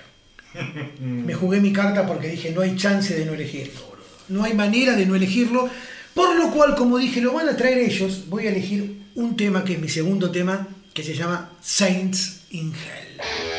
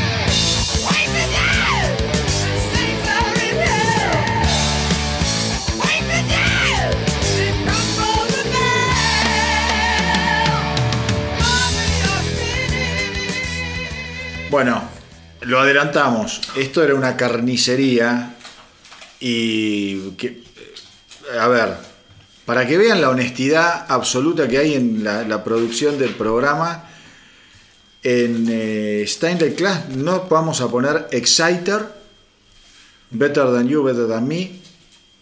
Digo, es un disco que lo tienen que escuchar. Y bueno, Steinle Class mismo, ¿viste? No. Es un disco que no tiene desperdicio. Lamentablemente quedaron, a mi entender, dos joyas que tenían que entrar de cajón, pero bueno, la lógica es así. Vayan y escúchenlo. Lo bueno también es eso, despertarles la, La curiosidad. ¿no? la curiosidad, ¿viste? Para que vaya y te ponga vos la pila y escuche vos con los botoncitos y elijas las canciones que no escuchaste. No sea boludo. Bueno, eh, pasamos al año 1978, quinto álbum de Judas Priest, Killing Machine, 9 de octubre. Eh, O Heaven for Leather también, como se llamó. Creo en Estados claro, Unidos. se llamó, tuvo doble título, es verdad. Pero- Hell- Killing Machine. ¿Sabes por qué? ¿Por qué? Porque el nombre Killing Machine tenía implicancias asesinas. Oh. Y no era buen marketing para Estados Unidos. Y bueno. Sugirieron, muchachos, pongan Helven for Leather. No era un buen marketing para Estados Unidos también. Con, ese, con esas implicancias no. Bueno, Judas tuvo muchos quilombos con eso. ¿eh? Hay un tema después Sí. que voy a mencionar, siempre fue eh, muchas sociedades de padres o digamos religiosas criticándolos por, eh, por supuestos mensajes que ellos tiran. Un fenómeno muy de los 80 y que atacó particularmente al heavy metal, ¿no? No, particularmente al heavy Sí, metal. total. O sea, fue contra el heavy metal. Exacto, y ahí el gran, el gran, a- a- a- ¿cómo se dice? ¿Cómo se dice la palabra? Adalid, Aladid, ¿cómo es mierda es? Aladid, ¿Cómo? Aladid. Bueno, fue Dee Snyder. Correcto, sí. Dee Snyder fue el que salvó las papas, Sí. que se puso ahí el tema al hombro y los, a los congresistas los hizo Bueno, bosta. Hanford también estuvo. Sí, estuvieron Sí, todos, sí. pero el, alegato de Snyder es para verlo, véanlo en, en YouTube, es tremendo cómo habla el tipo. Escuchamos una cosa, eh. Killing Machine, Vamos a comenzar con la portada. Por favor. Portadas que amo. Casco de motocicleta de cuero, la cabeza de un maniquí usando unas gafas de sol quebradas y cubiertas de sangre. Bueno, yo te voy a decir algo. ¿Por qué el maniquí? Interesante. ¿Por Acá qué? me agarró. No tengo ni idea. Bueno, porque Judas Priest finalmente en este álbum arranca con la onda del cuero Ah, total. y se produce el hecho de que justamente van eh, Downing y Halford a comprar ropa de cuero porque los tipos veían que tenían que hacer realmente algún cambio en lo que es su imagen, su definición como imagen.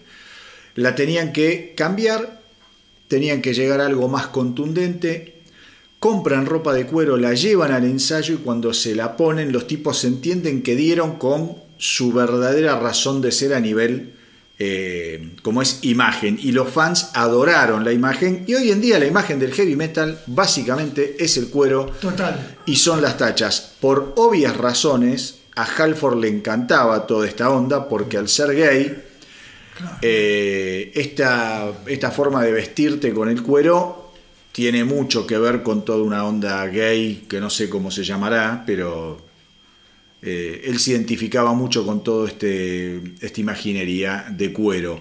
Además que les daba la oportunidad de eh, jugar mucho con eh, distintos diseños, dicen, eran, era muy novedoso para la gente, porque no, no, no se veía gente vestida en cuero y había un montón de cosas piolas para hacer. A Tipton le encantó también la onda. Y este disco tiene otra particularidad muy importante, y es que es el, digamos, sería la respuesta de Judas Priest a la movida punk. Eh, los temas cada vez son más cortos, más incisivos y es un álbum elaborado fundamentalmente en la cabeza de Glenn Tipton y por esa razón tuvo, empezó a tener muchos quilombos con eh, Downing. Acá empiezan a verse los primeros problemas internos entre Downing y Tipton porque él estaba absolutamente bien direccionado, sabía cómo tenía que sonar y hacerse el álbum. Eh, y bueno, y es un álbum eh, trascendental, para ellos es trascendental. Y otra cosa importante, estaban tan con mejorar el, el show que es acá cuando en la gira se le ocurre a, ¿cómo se llama? A Rob Halford la idea de Harley. entrar en la Harley. La Harley Davidson. Tremendo. Tremendo. Hay un tema específico que es cuando él entra. Exactamente. Que vamos, no lo vamos a Ahora mencionar no. ahora, pero es el tema, el tema. El tema. Bueno. Habla, habla, vos no Dale, sé. dale. No obstante, no es mi primera opción. Bueno, vos tenés que elegir, vos arrancás acá No la- es mi primera opción. Ese tema, el de la Harley, es otro tema que es mi tema. Apa. Epa. Acá, acá hay varios que vamos a tener temas como muy propios. Y es interesante porque me parece que tiene que ver mucho con, con la dinámica del disco, con la dinámica de las canciones, la onda de las canciones, ¿no? Es como un disco muy especial también. Este disco, este disco, para mí, ¿eh? Inicia algo que ya después sería indetenible. Totalmente Total. de acuerdo. Sí, Total. sí, sí, sí, sí. Total. Último trabajo del Sphinx. Último trabajo de Les y Les va- graba tres discos, Total. Se viene contando el en vivo, ¿no? Si no, son el dos de amigo, eh, bueno, no es Y tal amigo, vez el primer disco de un Judas moderno. Absoluto, sí. Por eso te digo, inicia algo que ya no lo pueden detener. Exacto. Charlie, tu canción. Mi primera opción es mi tema de Judas y sé podría decir que está en el top 5, en el top 3 y si digo top 1, Running Wild.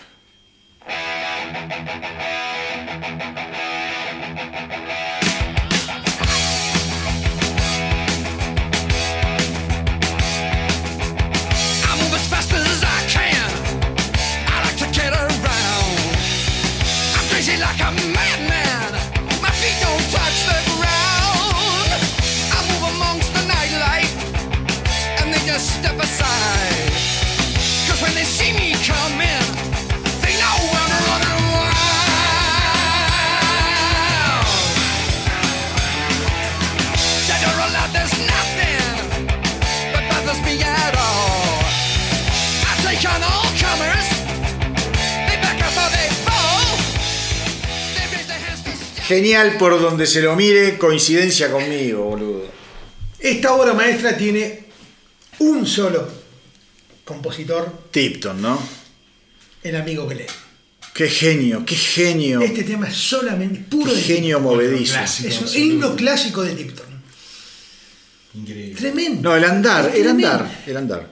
Y mm, así como hablé de Tyrant, la versión en vivo de Running Wild Es increíble. es ¿En qué álbum? Unleashed. Es el orgasmo. Es un orgasmo. Es para.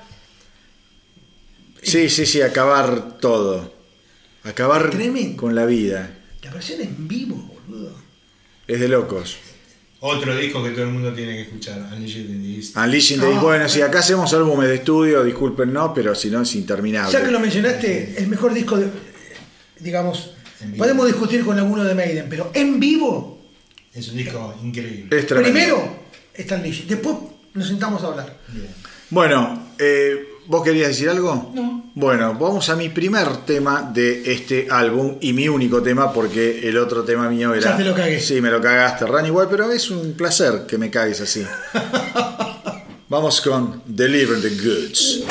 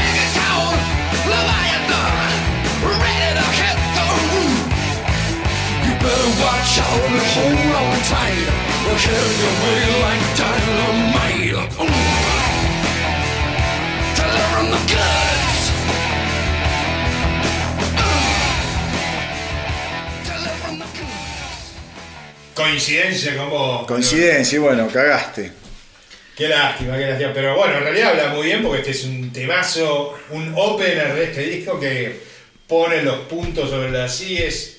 Yo cuando lo, lo- con vos fuimos a verlo al Luna Park, ¿ayudas? Conmigo fuiste.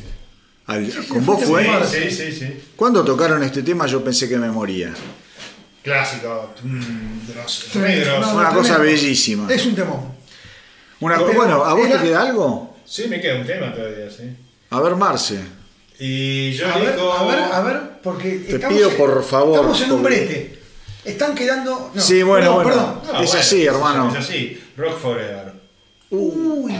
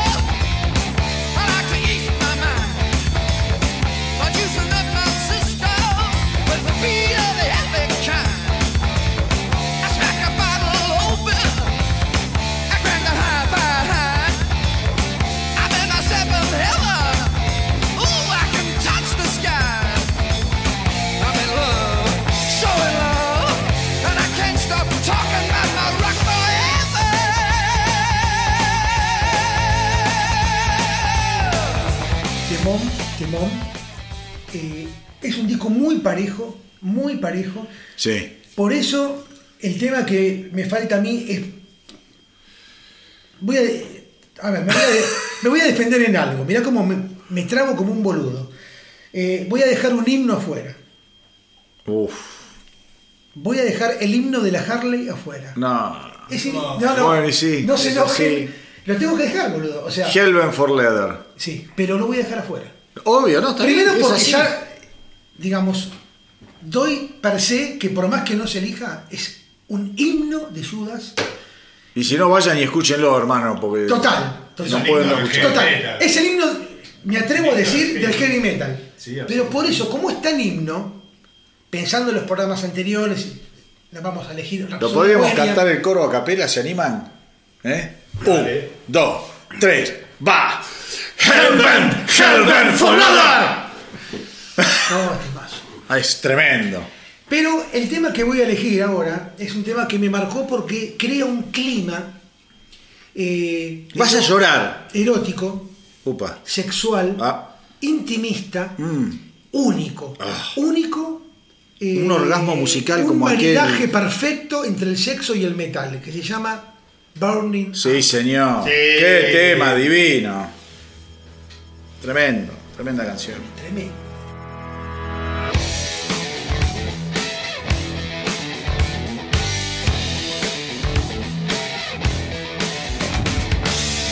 Stitch me up good and you cut me down. So I string you up to keep you hanging around. You dish the hot stuff up, but you keep me waiting. So I'll play it dirty till your body is breaking. We've got to make love, the time is right. We've got to make love tonight.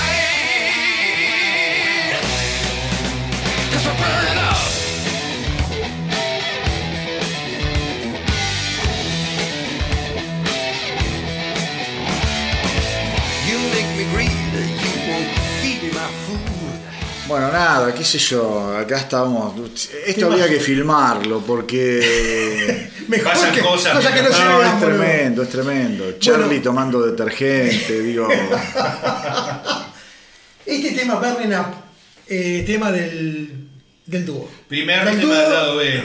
¿eh? Primer tema del Primer lado tema del lado B. Qué viejos de mierda que somos, Sí. boludo. Y raro, porque, digamos, es uno de los primeros temas, no el primero, de Dino solo, de, de Downing solo con Tipton.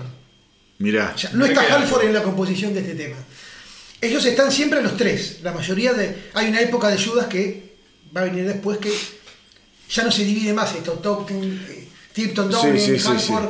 Pero acá todavía como que ellos marcan y este tema lo hicieron juntos, hicieron una obra. No, una obra Maestra. maestra. Tremendo porque es un tema interesante, boludo. Muy Algo sensual. distinto, exacto. Muy distinto a lo que era ayuda tradicional, ¿no? De mucho clima. Y O sea, vos escuchás Running Wild y Helven for Leather y pasás a un Burning Up. Claro. A mí, ¿Qué yo eh, la primera vez que escuché esta canción me, me- me pasó algo muy raro. Es como que dije, ¿qué están haciendo? Bueno, y después se transformó en una de mis canciones favoritas de Sí, Judas. es una de las grandes canciones de Judas. Eh, y- ah, otra cosa de este disco. Este disco tiene un tema que se llama Take on the World. Sí. Ese tema tiene una historia. Judas Priest estaba cada vez mm, haciendo giras más grandes, mm, digo, tocando en lugares más importantes y eh, necesitaron, ah, no necesitaron, no, se inspiraron en, eh, ¿cómo se llama? Eh, We Will Rock You Ok. de Queen, porque querían hacer un tema así épico para cantar con la gente y qué sé yo, y de hecho creo que salió como simple y le fue bastante bien. Creo que en Japón fue un éxito. Sí, sí. Bueno, eh, no llegó ni en pedo a tener, No. a tener la trascendencia de We Will Rock You, pero Halford cuenta que ese tema particularmente lo hicieron inspirados en lo que había sucedido y lo que había generado We Will Rock You de Queen. Señoras y señores, llegamos... a- no, Charlie. No, y antes de saber que lo dijimos, ¿no? Lo que es Tipton como compositor. Estás hablando de un disco de 11 temas. Cuatro temas son del trío. Tres temas de Tipton solo. Y dos temas de Halford y Tipton. Sí. Es un disco con O sea, muchos matices. tremendo. A mí me gusta mucho porque Total. es un disco con muchos matices. ¿no? Te hablo de la versatilidad de Sí, él como sí, sí, compositor. Sí, sí, sí. sí. Tremendo. Llegamos así a un clásico de clásicos, 14 de abril de 1980, British Steel, nuevo baterista, el señor Dave Holland, y eh, digamos que lo que había comenzado en Killing Machine a nivel de acortar los temas, tener un corte más comercial del encare de las canciones, acá se profundiza y ellos mismos hasta admiten tener eh, o que tuvieron en su no sé qué perdón que tuvieron eh, en No, su no, estoy abriendo el sobre de- del disco del vinilo de, de British Steel y aparecen unas fotos de Judas Priest tremendas que uno debería coleccionar cuando tenía 14 años. pero dónde las habrá sacado No, ni idea, ni idea. Uf. No no no parece Paul Diano boludo mirá lo que es eso Eso es muy de la época de Hellbent for Leather. Total. Total. Bueno, y te decía que en, cuando encaran British Steel, los tipos un poco hasta se inspiran en ACDC. Estaban muy enganchados con la, la magnitud de la simpleza de ACDC y se habían hecho muy buenos amigos al salir de gira juntos. Compartían el Totalmente. micro de ACDC, Totalmente. digo. Eh, Reconocido ah, por ellos, ¿eh? Sí, sí, hay una anécdota muy, muy piola que dice que Rob Halford, en esa época chupaban, se mataban chupando todos, ¿no? Y Angus Young no tomaba, entonces después de un show le dice, pero negro, ¿por qué no tomás? Y dice, pues yo no soporto el alcohol, dice, tomo y me convierto en otra persona. Y dice que una noche lo vio tomar un sorbo de una copa de champán y fue una cuestión de segundos, se le aflojaron las piernas, en las piernas a Angus Young y prácticamente se desmayó ahí. No, tiene toleran- no tenía tolerancia al alcohol. Después no sé cómo habrá terminado, ¿no? Qué locura, ¿no? Pero bueno, estamos hablando de British Steel. A ver, Charlie, Marce, lo que ustedes quieran. Bueno, primera cuestión, el tema del título, ¿no? Ian Hill dijo, bueno, a ver, nosotros nos consideramos muy británicos. Y es una manera, eh, o sea, se le ocurre a él. Obviamente lo habló con el grupo y el grupo lo compró. Esto de British Steel, ¿en qué momento, no?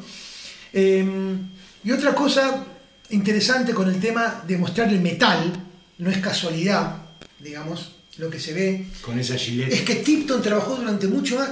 Cuando vos mencionabas eh, La serie. West Bromwich, Birmingham, la época, ¿sí?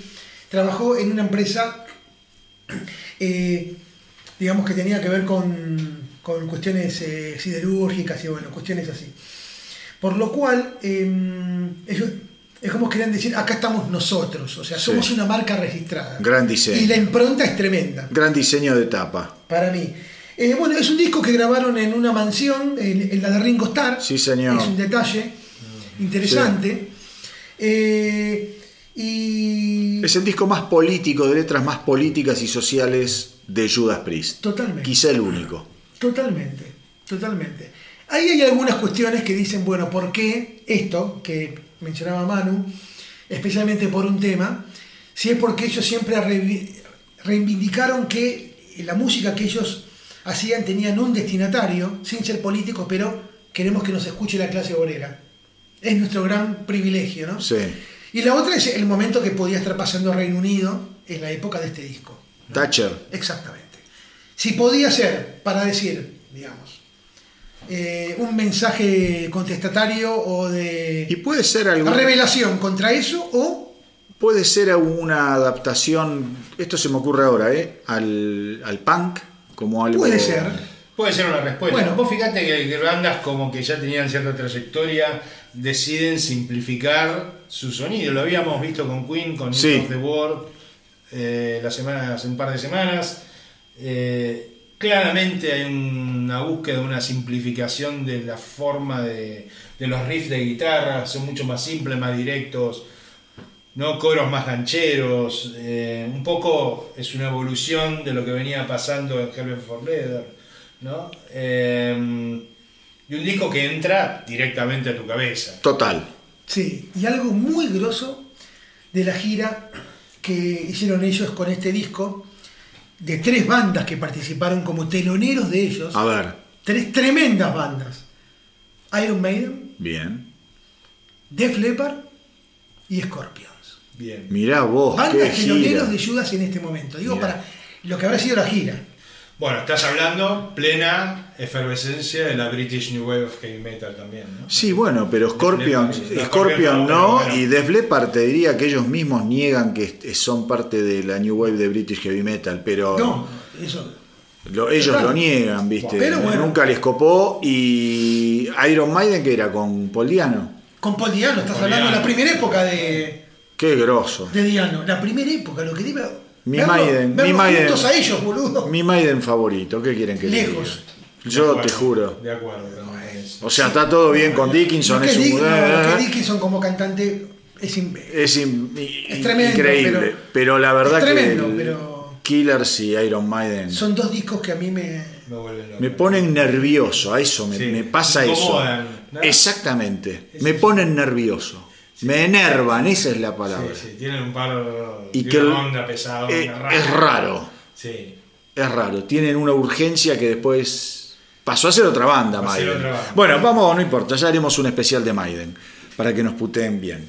Eh, vamos a hacer Maiden, Va a ocurrir. vamos a hacer Maiden de dos discos, los dos con Diano y el resto. Escúchame. Lo de Horan lo mencionamos, ¿no? Sí, hemos mencionado que Holland Primera se- producción es de- eh, primera producción con David Holland. Eh, Este es el, el que tenía este este Holland es el que ha tenido te- ha Sí. tenido problemas con los chavales, ¿no?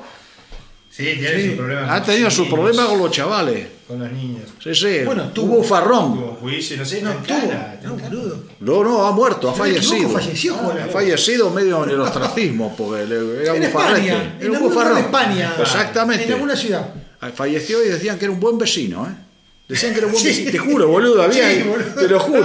Cuando murió la gente del barrio decía, pero si era un buen vecino. Era buen vecino, pero un poco travieso, me parece, con algunas Era muy buen vecino. Sie- Siempre se ofrecía para cuidarnos a los niños. Ahí está. bueno, eh, vamos con British Bueno, entramos en el quilombo. Vamos, ahora sí, esto va a ser encarnizado. No tengo dudas acá, ¿eh? Dale. Acá no tengo dudas. A ver, ¿me vas a cagar ya de entrada? La No. veo venir. A ver. Yo creo que no. A ver, Y que a vos tampoco. Creo que ninguno de los dos. a ver. Pero es, es un himno del corazón lo que voy a poner. Uh, Del corazón. ¿Del corazón del metal o del corazón Del corazón mío, del metal y de todo. ¡Steeler!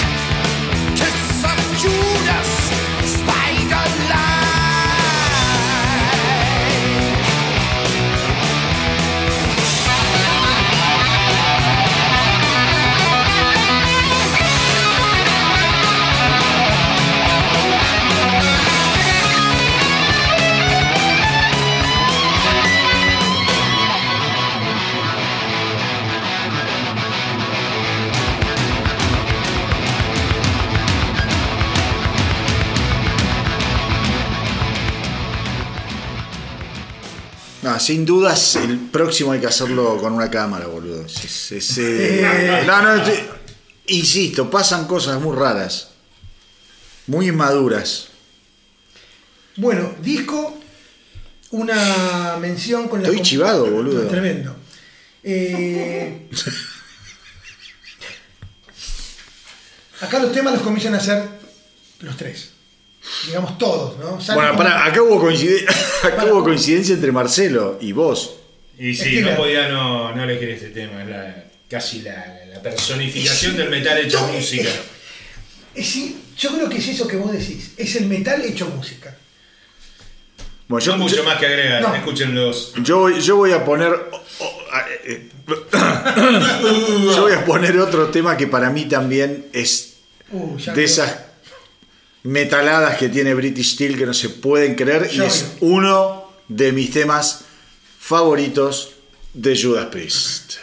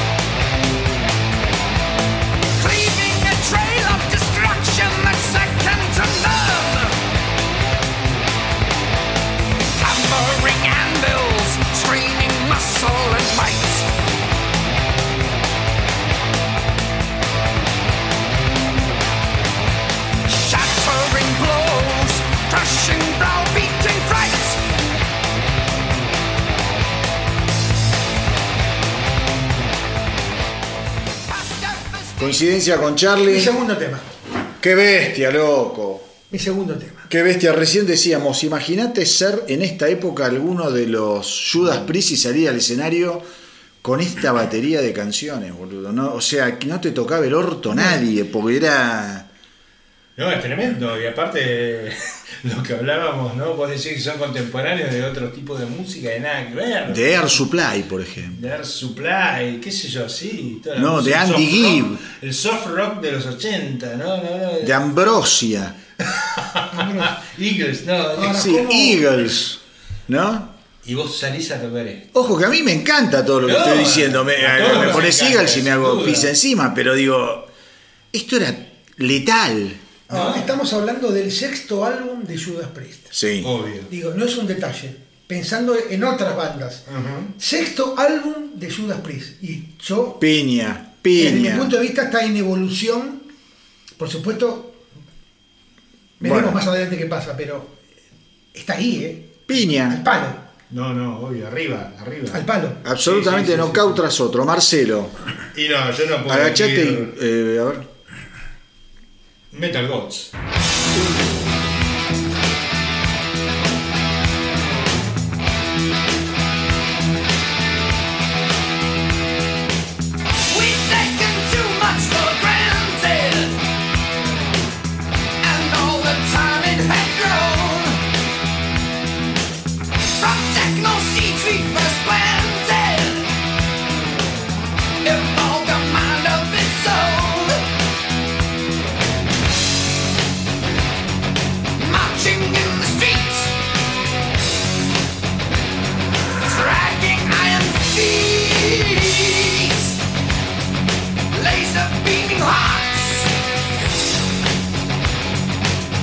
big man.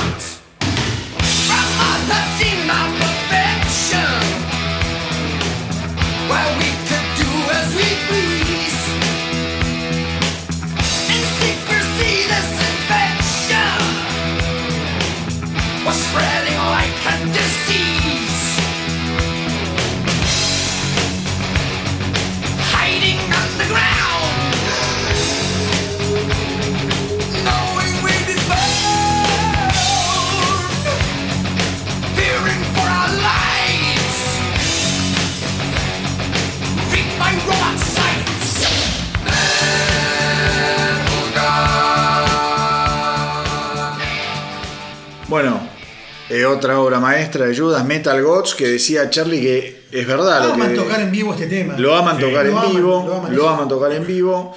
Charlie se quedó sin municiones, Ya está. Marce se quedó sin municiones. Exacto. Así que la última eh, munición va a ser mía y obviamente voy a cometer una carnicería porque eh, no es Breaking the Law el tema que voy a poner, pero bueno, espero que lo conozcan y si no vayan y conozcanlo. Si a esta altura de tu vida no conoces Breaking the Law, estuviste en otro planeta, hermano, no sé, estás en el útero materno todavía. Tampoco es Living After Midnight. No, tampoco es Living After Midnight, qué Oh, locura. estamos- No, no, estamos Mirá, haciendo no mierda el álbum, no se puede creer. Pero bueno, somos así. Somos así. Y nos la bancamos como Halford. Vamos con Grinder.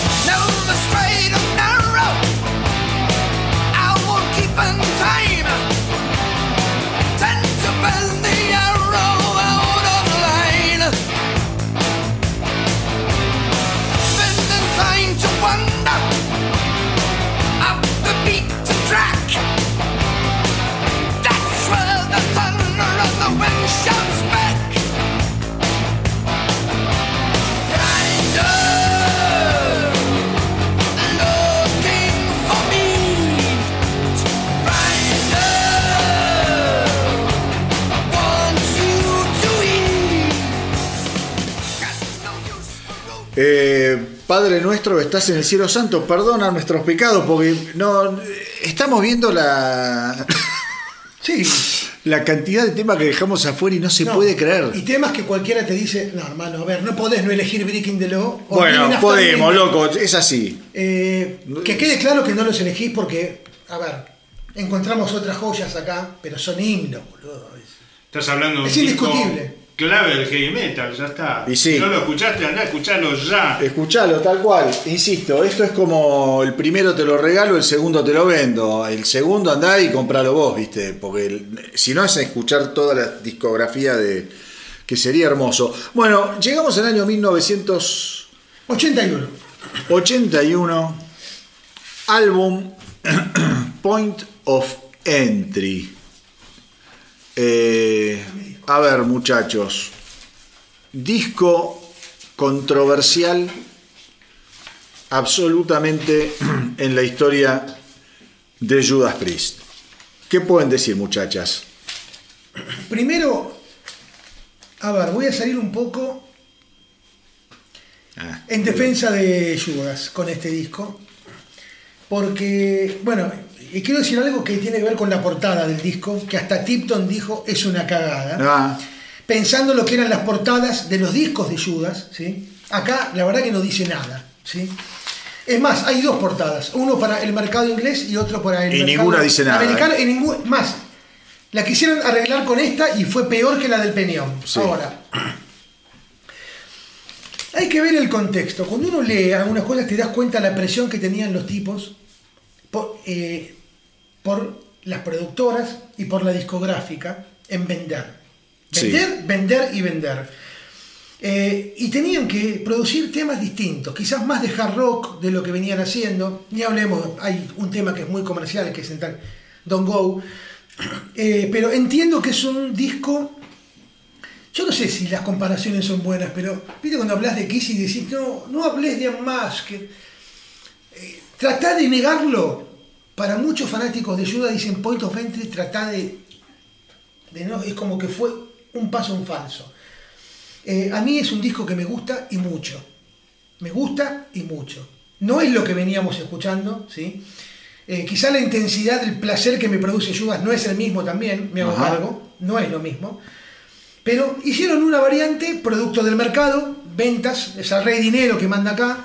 eh, y bueno, hicieron lo que hicieron. Eh, Yo rescato algunos temas de acá eh, y, y nada. grabado en Ibiza. Grabado en Ibiza, interesante. Grabado en Ibiza. Eh, ¿Vos querías decir algo, Marce? Sí, yo creo que es un gran disco. Creo que es un- claramente es un disco que tiene un sentido de, más comercial, de entrar al mercado americano, todo lo que vos quieras. Pero es un disco bastante innovador en términos de rock pesado, por, los climas que tiene, por algunas canciones, por cómo está instrumentado. Son muy lindas las guitarras, suena muy bien, no, testea muy bien el paso del tiempo. Y son esos discos que uno lo vuelve a escuchar y la verdad es un discazo. Genial, ¿no? Es otro Judas, es un Judas Es mucho más Judas. accesible y Totalmente. radial. Radial. sí. Radial. Sí. Me parece que pasa por ahí. Eh, lleno de buenas canciones para mi gusto. Eh, a ver, algunos datos de color. Ibiza les rompió la cabeza a estos tipos. Vivían de joda permanente. Eh, todas las noches llegaban destrozados. Todas las noches llegaban destrozados. Y según Halford, esto es Judas en piloto automático. Esto son sus palabras, no las mías. ¿eh? Esto es Judas en piloto automático. Él dice que cuando volvió de grabar este álbum de Ibiza a, eh, a Inglaterra, no es que sentía que había grabado un mal álbum, pero sí sintió que este disco no estaba a la altura de lo que ellos podían dar con el desafío que tenían. El desafío, y esto es lo que dice Marce y lo que dice Charlie, el desafío de toda banda es conquistar los Estados Unidos. Nos guste o no, señores y señoras, sean del partido político de la tendencia que quieran. Si vos no la pegás en Estados Unidos, no le existís. O sea, jugás en otra liga. El desafío que tenía Judas en esta época, en este momento particular, era llegar a los Estados Unidos, donde eran una banda de culto creciente, no nos equivoquemos. Eran de fama creciente, pero todavía no eran la banda que después se terminaron convirtiendo. Y que no fue gracias a este disco, pero ya llegaremos Ya a eso. llegaremos. Charlie. A ver, eh, yo voy a ir ahora por, por mi primera opción. Un tema efectivo, ¿sí? Por supuesto no me produce el impacto ni de Steeler eh, ni de Rapid Fire, pero es un tema que me gusta mucho y especialmente por lo que dice la letra que vamos a hablar después. Hat Rocking.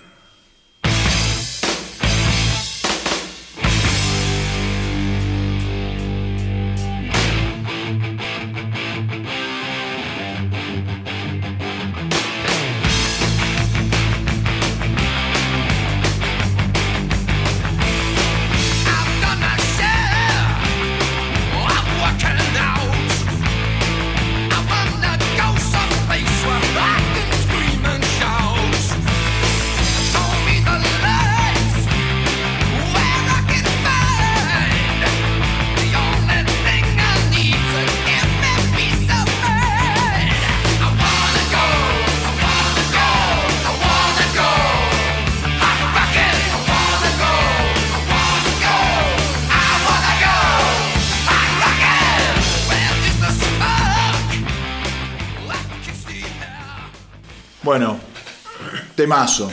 Hot Rocking. Estamos comiendo. Interesante algo de la letra de Hat Rocking. Habla un poquito de los sentimientos que tienen los músicos cuando tocan en vivo eh, y cuando suben al escenario y ven todo el público ahí que los está esperando. Qué Es belleza como un tema motivador. Y vale la pena mencionar esto. Qué belleza. Muy, muy, muy tremenda la vida de eh, Halford en la ruta. Muy tremenda la vida de Halford en la ruta por todo lo que tiene que ver con su sexualidad. Vos sabés que el tipo, obviamente, eh, los otros tenían groupies. Los otros tenían groupies. Dice, Exacto. pero para mí salir de gira era un drama, era muy difícil porque de mí dependía la banda, si se enteraban o no que yo era eh, homosexual. ¿Cómo lo iban a tomar un público tan, tan duro como... Tan machote, ¿no? Claro, tan machote.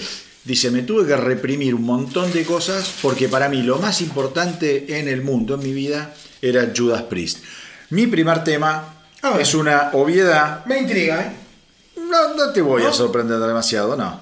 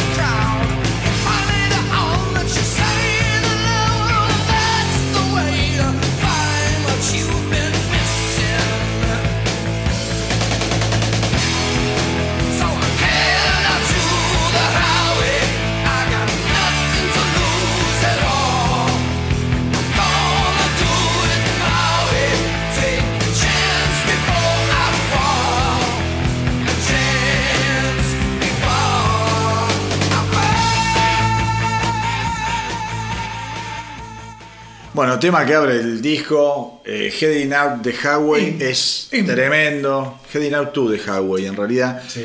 Tremendo, otro clásico. Este es un, un típico tema de Judas que tiene que ver también con lo que está por suceder. Muy rutero, muy cantable, ¿no? Total. Muy rutero. Total. Totalmente rutero. Mucha onda este tema, mucha onda. La verdad, Yo voy por mi tema. Otro tema que puede ser considerado rutero, lo tocaron un montón y a mí siempre es uno de los temas que más me fascinó de Judas. A ver. Desert Plains. moon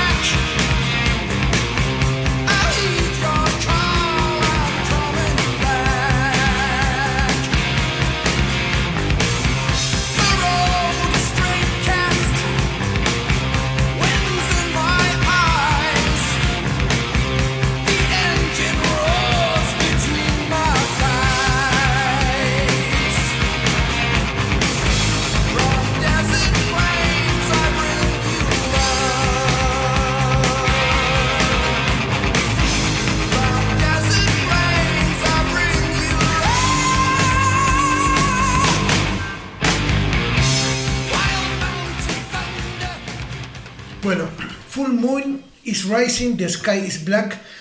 I need your call and coming back. Temas que hemos escuchado acá con el amigo Marcelo durante años. Es más, voy a ser honesto, era mi segunda opción, pero sabía que vos le ibas a traer. Oh, zafaste. No sabía cuál iba a ser tu otro tema, pero que uno de los dos era ese. Seguro. Por eso no lo mencioné, podía, no, no podía no ponerlo. Porque te conozco mucho en ese, porque lo hemos Es que es un tema increíble. Es increíble. Es tremendo. El clima que tiene, me vuelve loco.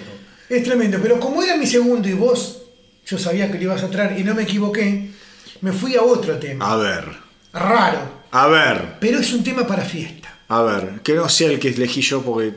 No dudo que podamos tener, no lo descarto. Fiesta, fiesta, fiesta, me imagino mucha joda, fiesta, me imagino bailando, A ver. all the way. Ah, Wow. zafé, zafé, zafé. Alright,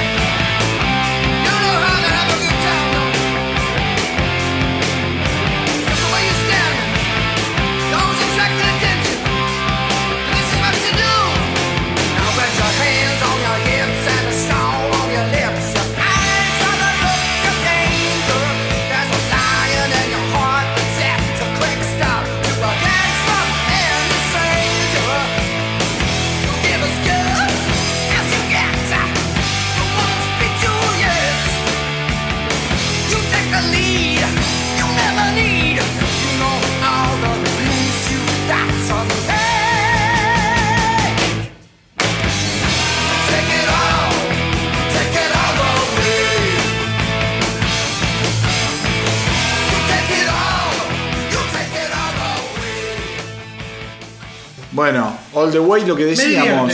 Sí, además lo que decíamos, Simple. es una anticipación al glam. Puede ser, a lo que fue el glam rock, a esa cosa Sí, fiestera. Absolutamente, sí. Y una onda que no. Nada más que un buen momento. Como Exacto. Y no, y después Judas no, no, no, no, No, no. no siguió por este camino. No, no. Bueno, ahora me voy a dar un placer porque voy a poner uno de esos temas que a mí realmente me enloquecen. Son esos ritmos que a mí me vuelven absolutamente loco y cuando ustedes lo escuchen van a entender por qué lo elegí. Yo acierto por dentro. Porque es una... O sea, todo ser humano que me conoce sabe que este tipo de canción a mí me vuelve totalmente de la nuca.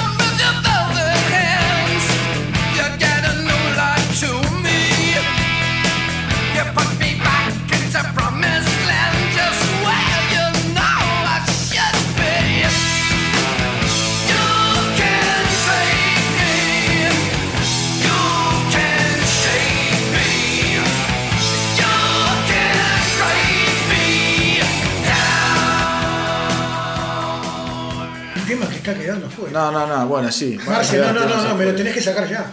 Travel Shooter. No, boludo, un Circles. Turning Circles. Por lo menos para mí es un temón. No, lo pero pará.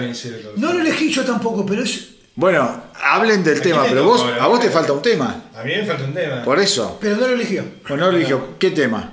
¿Me toca a mí? A vos. No, no, yo ya estoy. Solar Angels. Uh, qué raro. Raro. Golden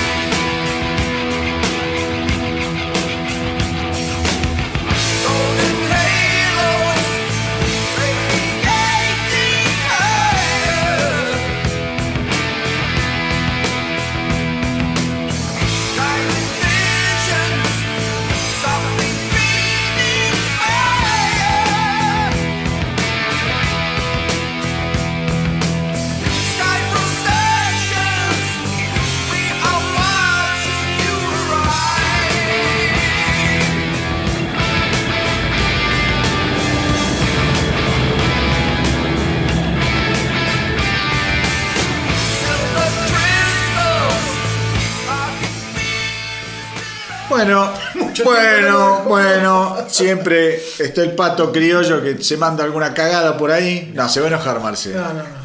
No, con Charlie lo estábamos bardeando. Angels. A él le gusta mucho, a nosotros me parece que no tanto. Pero está muy bien. Está muy bien. Además, yo digo lo siguiente.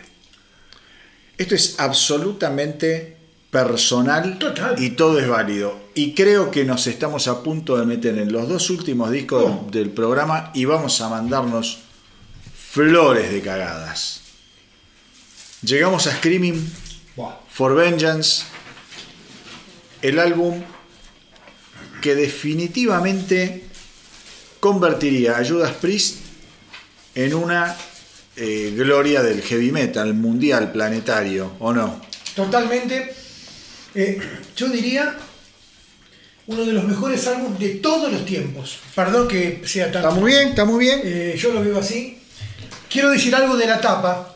A ver, Después de lo que pasó, lo lamentable que pasó con Point of Entry, eh, tiene que ver eh, con The Helion, ¿sí?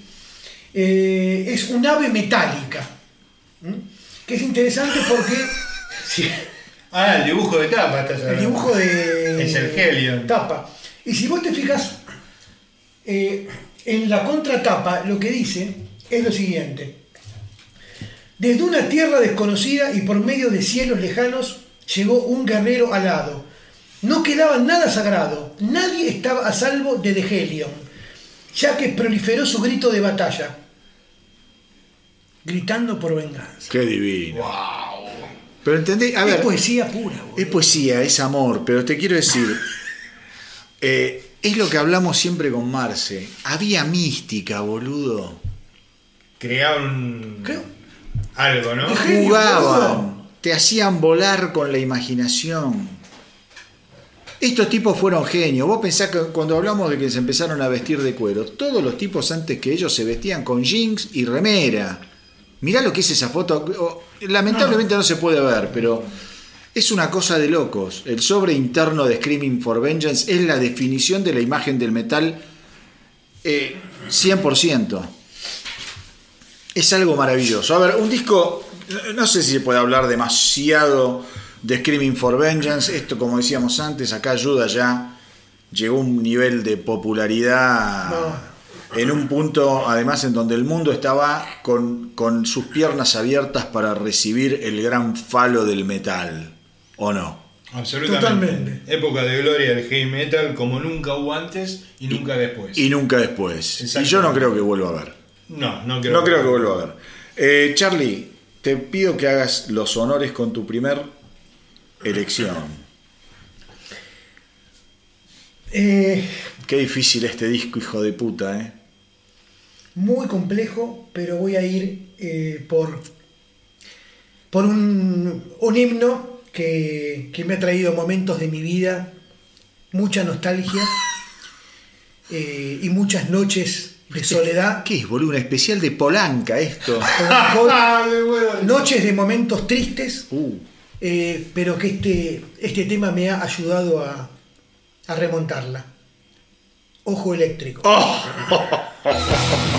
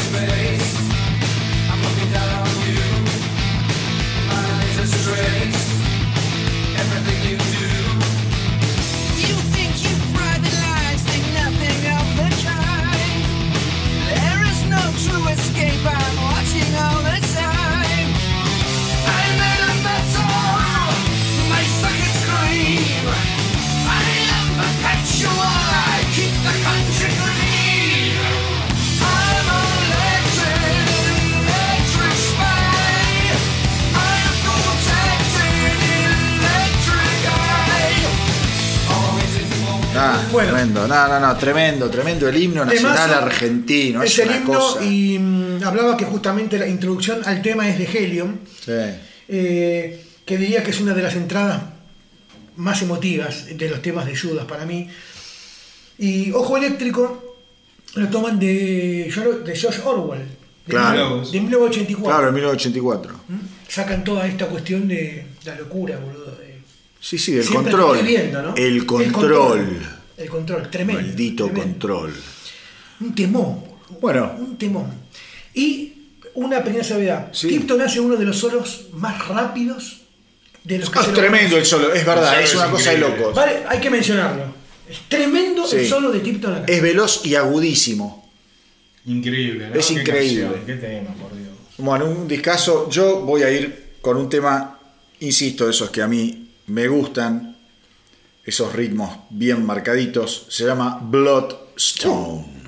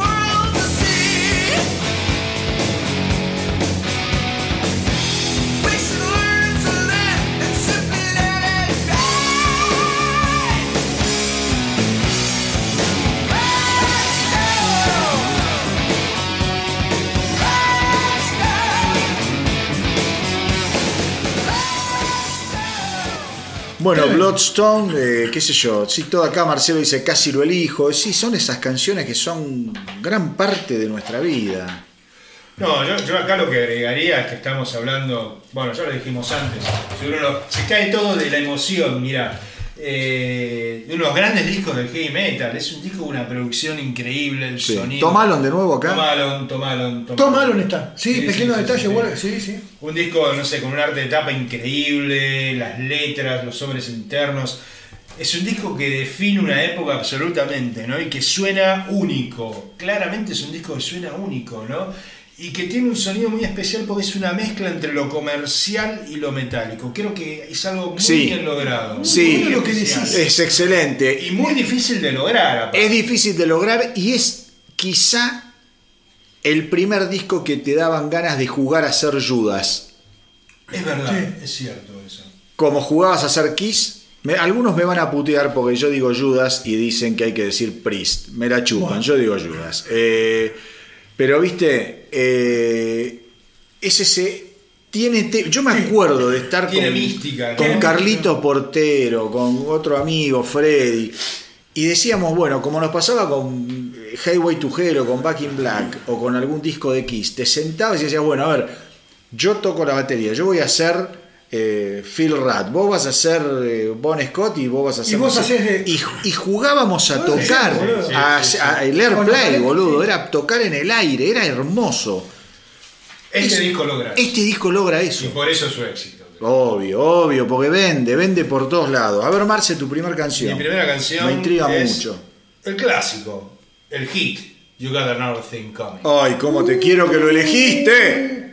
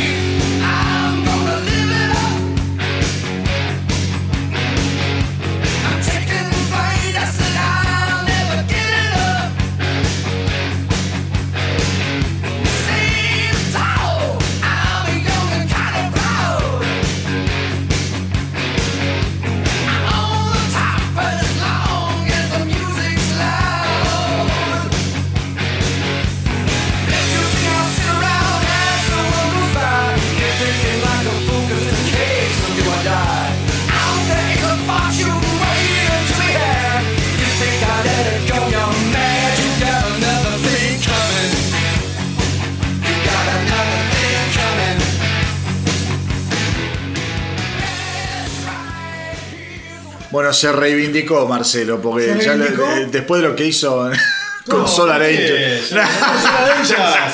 No, menos mal que elegiste esto. ¿Cómo no lo iba a elegir? Y bueno, no, hemos elegido. Pero eh, menos mal, yo no lo tenía y no puede quedar fuera. No, no puede. No elegimos Coso, boludo. Breaking the Law, Vamos a aclarar Midnight. el tema que los hace grandes en Estados Unidos. Totalmente. Este es el tema. Después viene el US Festival con Motley Crue, Scorpio, pero este tema ya venían grandes, pero Te- este no, tema la rompe en Es un Unidos. tema clave en la historia de la Este es el música. tema. Es un tema Este. clave porque lo pasan en la MTV hasta Total. reventar. Hacen un video que pegó mucho y fue un tema compuesto a último momento y que la grabadora decide ponerlo como simple. Ellos no lo querían como simple, no porque no les gustara. Hay un, todo un mito que dice que a ellos no les gustaba el tema. El tema les encantó. Ellos sabían que tenían algo, pero el simple no, no, no iba a ser este. Y la grabadora dijo, vamos por este lado. Y insisto, cosa que hablamos la otra vez, tan pelotudos no son los tipos, no, No. eran los de la grabadora. Algo, Algo. La pegaron y le salvaron la vida al- al- a, a todos nosotros. Bueno, a ver. Bueno, coincidencias no, no. No, hasta ahora no hubo No sé coincidencias. ver, A mí. maldito bastardo. No, un temón. Lo, y lo que viene ahora, eh, bueno, voy a mencionarlo y después hablamos. Riding on the Way. Oh, qué bestia animal.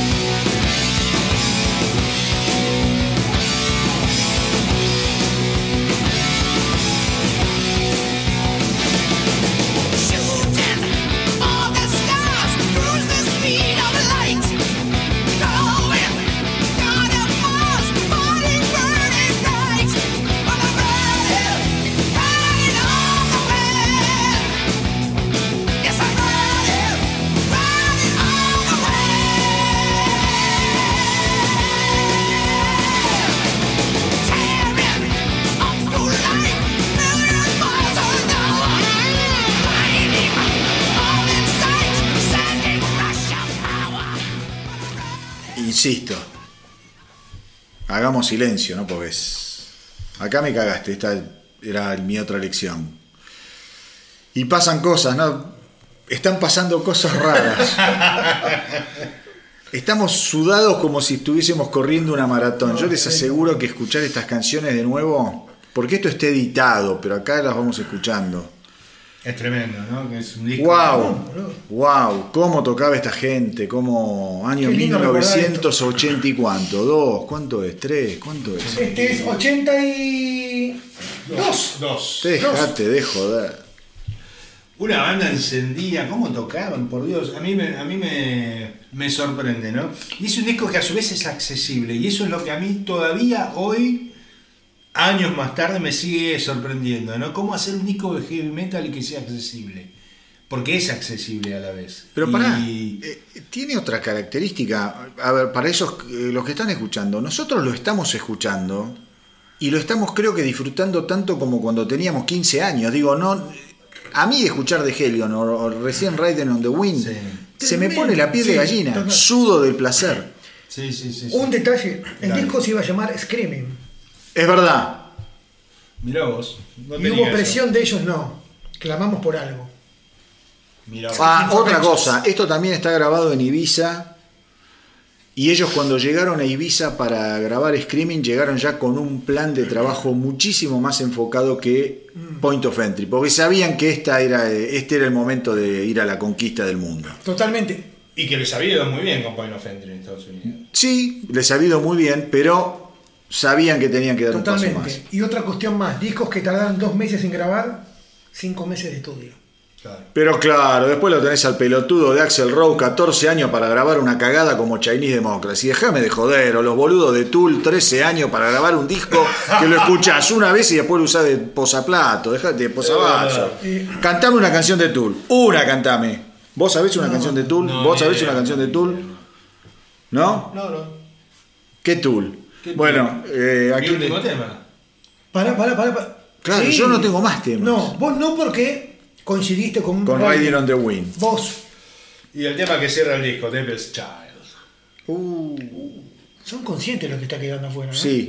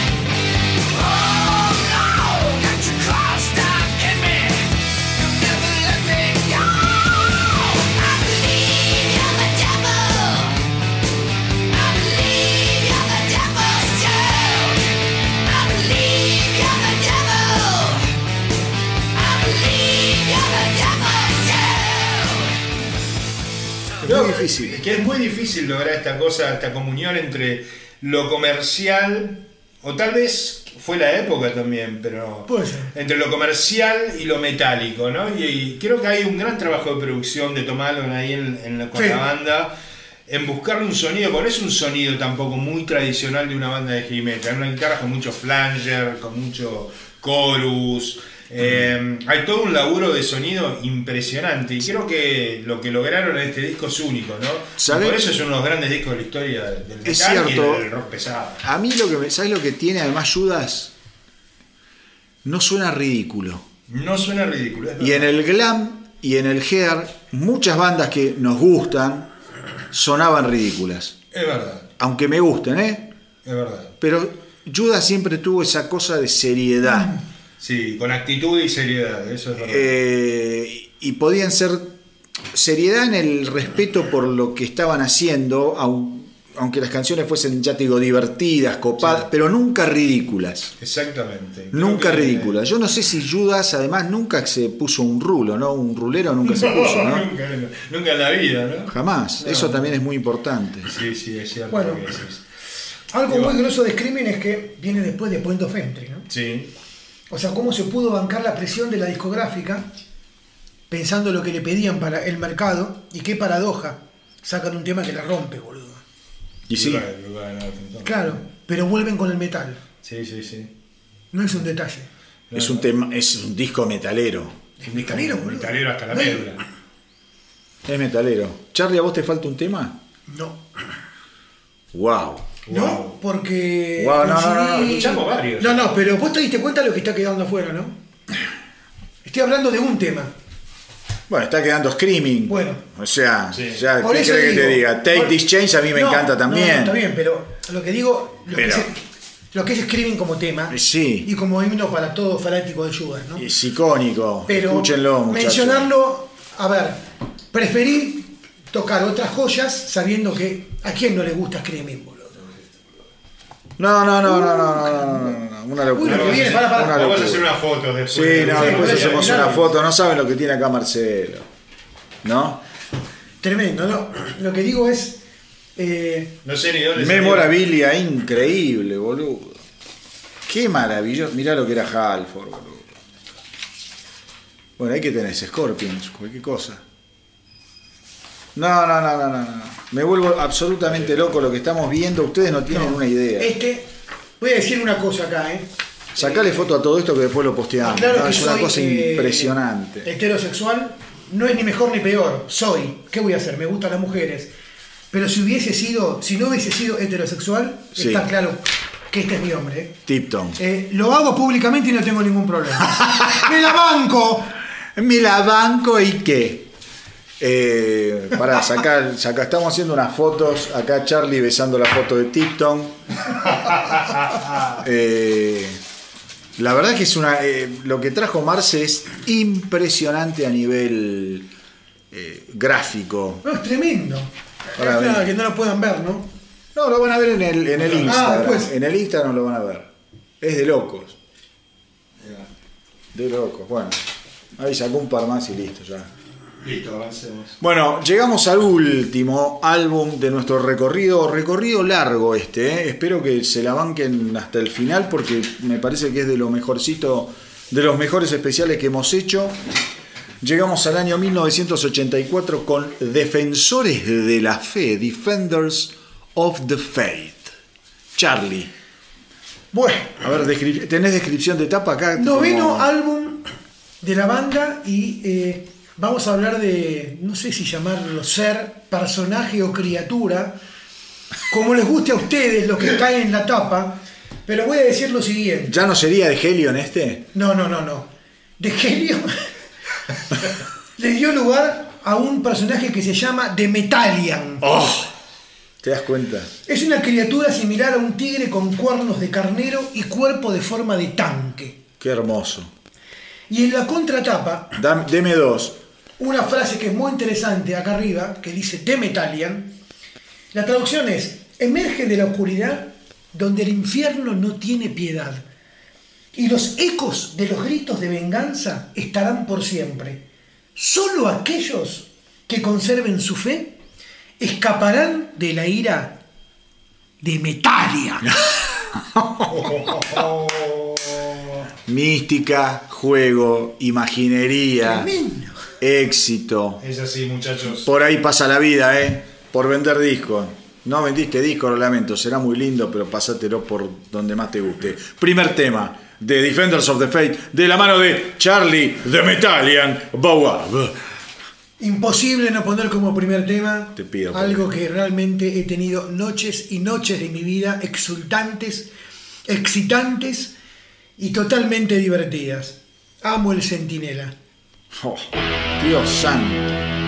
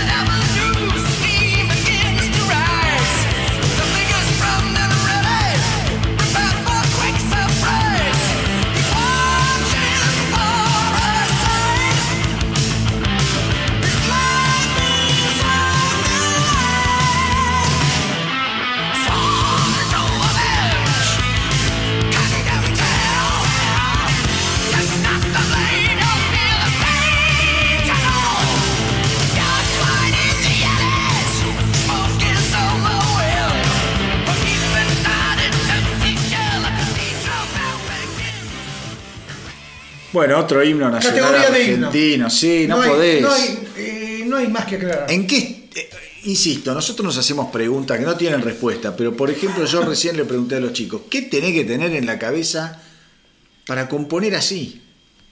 Es uno de los mejores temas de Judas. ¿Qué nivel de Es uno de genialidad? los mejores temas de Sudáfrica. Pero pará, es el, ¿qué, qué disco es? ¿Nu- ¿Noveno álbum? Noveno. Eh, Noveno álbum. Noveno álbum. Componés algo así. En 10, estás hablando de un periodo de 10 Un detalle. años. Increíble, Noveno álbum. increíble. ¿Querés discutir Point of Entry? Ponele. Pero ya está. Ponele, Ya fue. álbum, que, no, que no discutamos más. ¿Viste? No discutamos más. Si es Point of Entry. O sea, son ca- vamos a las canciones. Tenés que componer una canción así. Tenés que tener una discografía así. Bueno, eh, yo voy a. Este también es de mis temas favoritos de Judas. Hubo coincidencia entre ustedes dos en Sí, este señor. tema, ¿no? En The Sentinel. Sí, señor. Ah, sí, mira. Sí, Claro. sí, Bien. obvio, obvio, sí. Así que yo vengo indemne hasta ahora. venís bien, dale. Venís indemne. A ver si hundo a alguno de ustedes dos, porque si alguno de ustedes dos tiene este tema, cago, no puede poner más nada.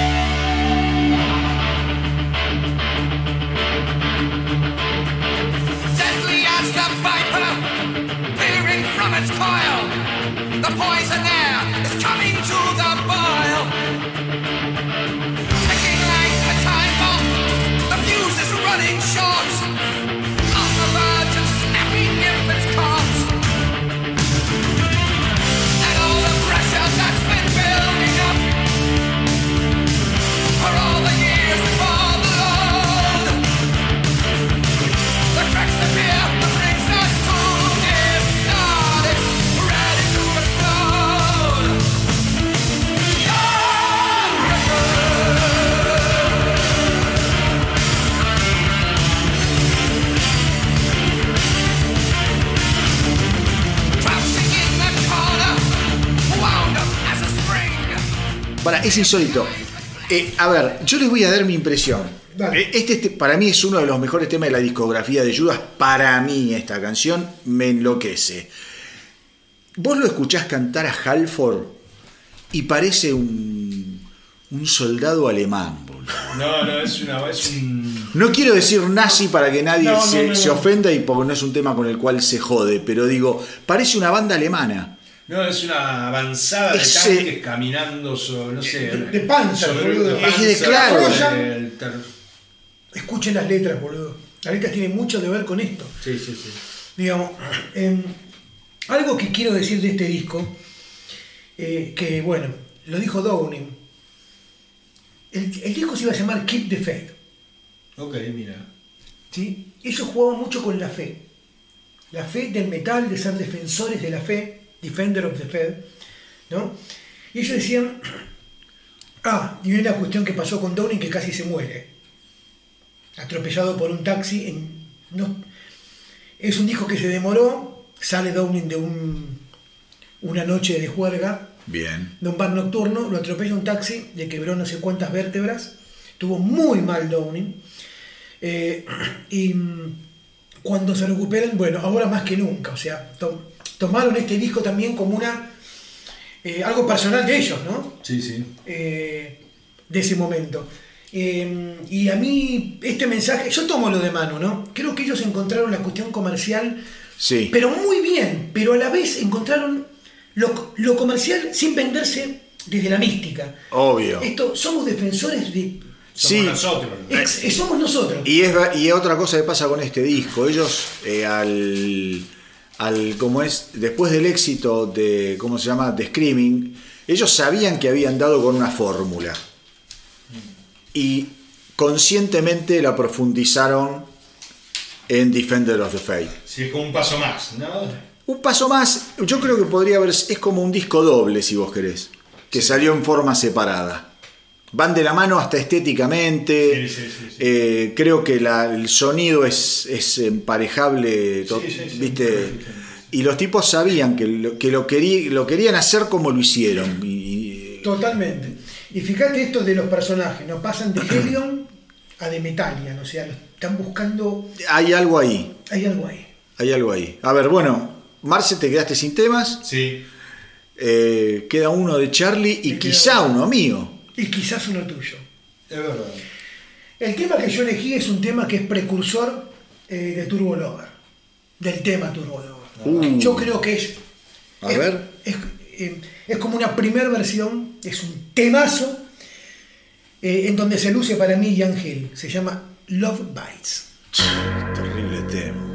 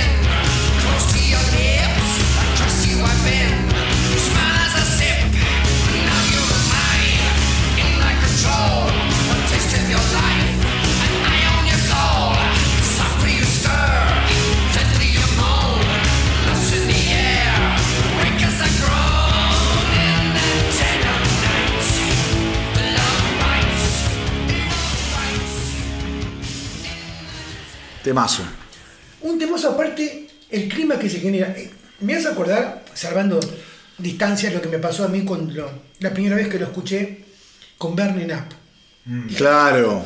Acá hay algo Ah, ahí está. no sé, ¿viste? ¿Cómo lo puedo encasillar? Pero me gustó, me gustó y dije, bueno, Eh, tengo pésimas noticias otra vez, boludo. Pésimas noticias de lo que vamos a dejar afuera. no, sí. A ver. bueno, Vamos a dejar afuera. Vamos a dejar afuera Free Will Burning. Vamos a dejar afuera Rock Hard Ride Free, que es un tema, pero está. Vamos a dejar afuera Some Heads Are Gonna Roll. Tema que a mí me gusta mucho. Pero no porque no me gusten, porque a mí No, me no, gusta otra canción que es con la que vamos a cerrar el capítulo de hoy y que es una canción súper controvertida y que generó muchísimo revuelo alrededor de Rob Halford, donde quizá por, no sé si primera vez, pero acá fue bien explícito el tipo.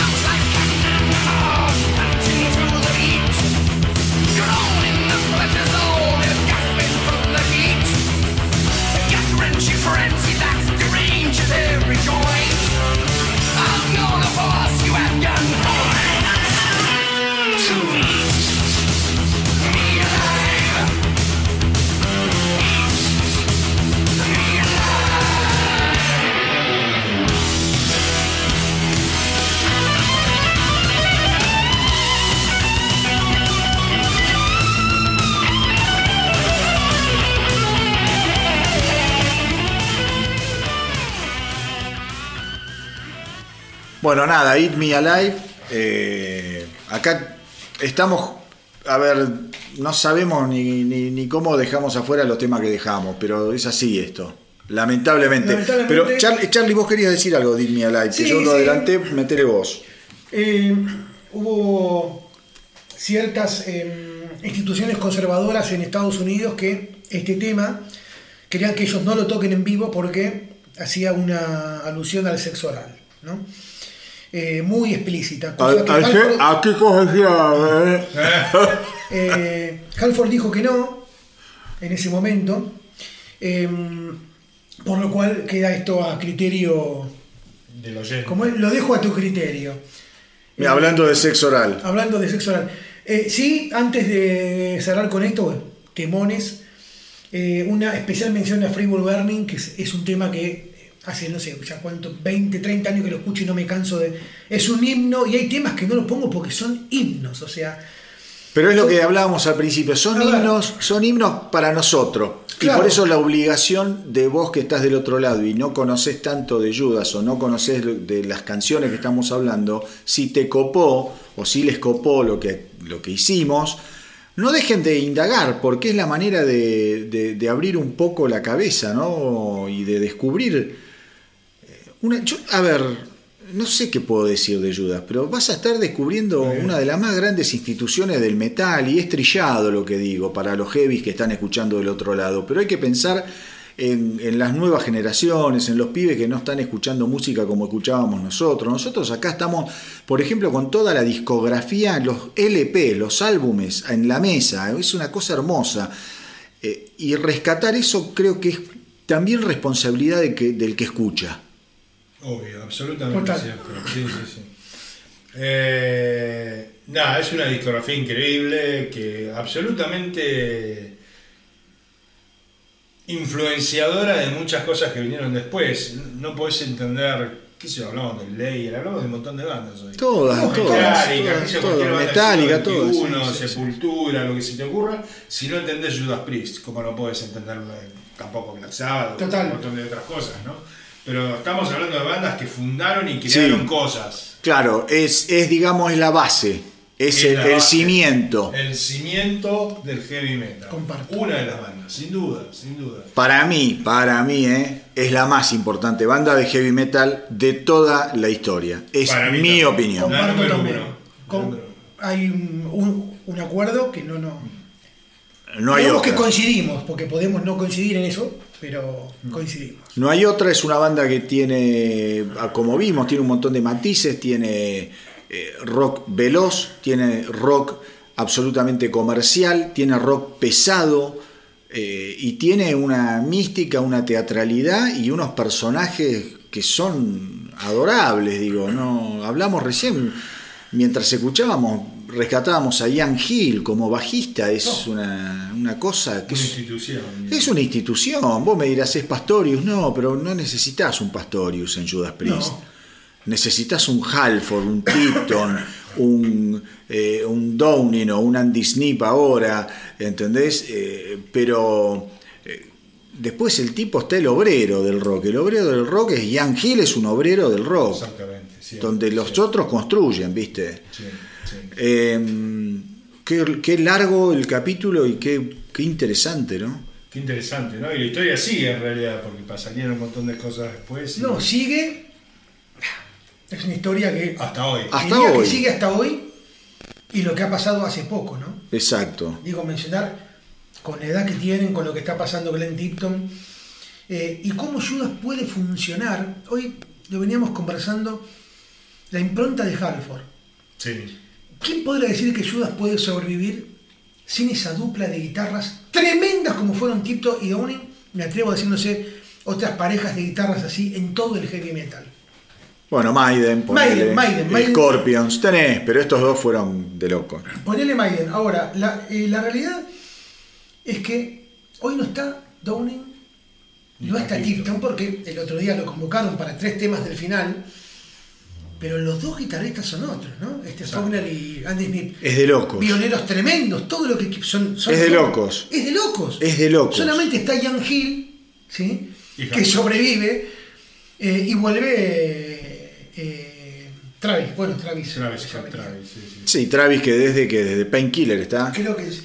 Sí, Por sí. ahí sí, tranquilo. No, no, sin lugar a dudas es Eh, Painkiller. Y rescato un disco en lo personal como Firepower, ¿sí? que es tremendo ese disco, tremendo, si bien no, no, no es para análisis de ahora, y cómo vuelven a retomar ciertas raíces. Eso es lo que a mí me, me Sí, gusta. de hoy, hoy, como todas estas bandas de tipos que ya tienen 70 años, es la leyenda, ¿no? Es- Pero otra eso. cosa, a ver, ahora va a venir el disco de KK's Priest de KK Downing, la banda de KK Downing, Sí. donde creo quién es Ripper Owens, Ripper el cantante, bueno, iba a tocar Les Binks, qué sé yo. Hay dos temas dando vueltas y muchas veces los critican, dicen, eh, pero está haciendo la misma que hacía en Judas. Y pelotudo, ¿qué querés que invente? ¿El dulce de leche? Si ya lo inventó hace 70 años el dulce de leche, ¿qué va a hacer ahora? Tiene que sonar a Judas, no va a sonar a otra cosa. Y nadie espera que suene otra Nadie cosa. espera que suene otra cosa. Va, yo no espero que Downing No, venga y haga jazz. Ahora, No. por eso, la Bossa otra, Nova a la Downing, no me chupa huevo. ¿qué sería la otra cosa? Porque si cambia, lo criticás porque cambió y se traicionó. Entonces, lo que digo es, a mí me gustó mucho lo que hizo A mí también. Downing. Y entiendo que va a venir, eh, hay un nuevo disco de Judas. Sí, ya está, ya está ahí. Todo están- set grabado, sí, sí, no sé sí. cuándo, no tengo fecha. No, yo tampoco, sacar, pero están laburando. pero están, tienen todavía ganas, boludo, de grabar. A ver, eh, vamos al, al cierre con los discos favoritos. ¿Cuál es tu disco favorito, Charlie? Otro, es otra cagada esto, pero lo tenemos que hacer. Eh, yo voy a hablar de una terna de la cual voy a sacar uno. Yo la terna que tenía era eh, Sin After Sin. eh, Sin After Sin. Sí, Sin After Sin, seguramente que está. Eh, eh, British Steel está Sí. ahí. Y después tenía, eh, bueno, Killing Machine, o Ajá. si querés, Heaven for Leather. Sí. Entre esos tres, la puja es, son detalles. Detalles. Voy a elegir uno, pero voy, voy a elegir uno que es. eh, em, que pasa porque. eh, bueno, tiene el tema que me, que me marcó a mí, que es. eh, que es Running Wild. Running Wild a mí me cambió la cabeza cuando, cuando yo lo escuché. eh, y que es, eh, bueno, Killing Machine. Eh, Bueno, coincidís conmigo. Tremendo, ¿eh? Desconocía totalmente. Coincidís absolutamente. Yo tengo mis razones, pero bueno, Pero estoy entre esa terna, ¿eh? No salía de esa terna. yo no, yo no lo dudé jamás. Y, y hay una serie de situaciones, pero después, después de última la- la- las hablamos. ¿El tuyo cuál es, Marce? Yo voy a elegir Screaming porque. Muy buena selección, Muy buena perfecto. Porque creo que es un disco icónico en un montón de aspectos, ¿no? Eh, la musicalmente. Sí, sí, por todo lo que fuimos diciendo que el- la época, Reducen la algo. todo me parece es un disco increíble, como pocos, como pocos. es un- como una emulsión, No, ¿viste? no, no. Reducen todo perfecto. Sí, yo comparto. ¿No? Y si bien obviamente hay muchas canciones, de, ya lo hablamos, de, de los discos más clásicos de los 70, eh, discos increíbles, bueno, Hellbent, Sin After Sin, etcétera, creo que ese punto caramelo cuando estalló fue increíble. Claro, Fue increíble. coincido 100%. ¿no? Una época increíble. para- Y mirá qué, qué- qué loco lo que me pasa a mí. Eh, si yo tuviese que elegir otro disco, elijo Screaming. Claro. Crimen. A, a ver, nunca dudé en, en, eh, como es en Killing Machine. Claro. Pero si no, hu- hubiese elegido Es Screaming. difícil, ¿no? Es más fácil quizás por década decir, bueno, cuál es el mejor de los 70. Sí, a y ahí ver. tenés otra opción. Ahí De tenés los otra 80 yo elijo opción. Crimen, Ok, seguro, ¿eh? ok, Sí, sí, sí. ok. Seguro. Ahí te abre más. A ver, yo te digo lo que me pasa a mí con Killing Machine y por qué yo lo, lo elijo particularmente. Porque creo, a mí, en las, eh, como a todos los que escuchamos música, creo que hay discos de, de, mm, que se llaman discos de quiebre Sí, absolutamente. y que son, a mi entender, son muy interesantes los discos de quiebre en las historias de las bandas, porque es como que logran, eh, digo, simplificar de alguna manera el de dónde vienen y hacia dónde van.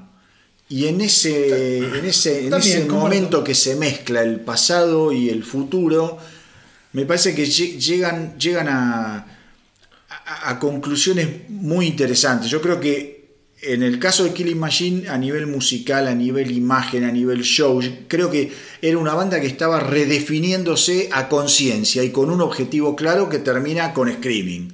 Absolutamente. Y no estamos mencionando British Steel, que fue un no, paso no. además, digo, eh, en esa dirección, pero me parece que el- el- el- lo que tiene es eso, creo que se consolida el sonido Judas más concreto, más, viste, como una... más cortito los temas, Sí, sí, más, sí, sí. eh, ¿entendés? Más Sí, amigable, sí, sí. qué sé yo, más- Sí, hasta yo te podría hacer la. Yo creo que Sad Wings of Destiny es el mejor disco de los 70, pero por alguna cuestión me, eh, me gusta más que lo imagino. O sea, son apreciaciones mínimas. Obvio, Sí. como todo. Mínimas, mínimas, ¿sí? Eh, pero Sad Wings para mí fue, es, es lo fundante.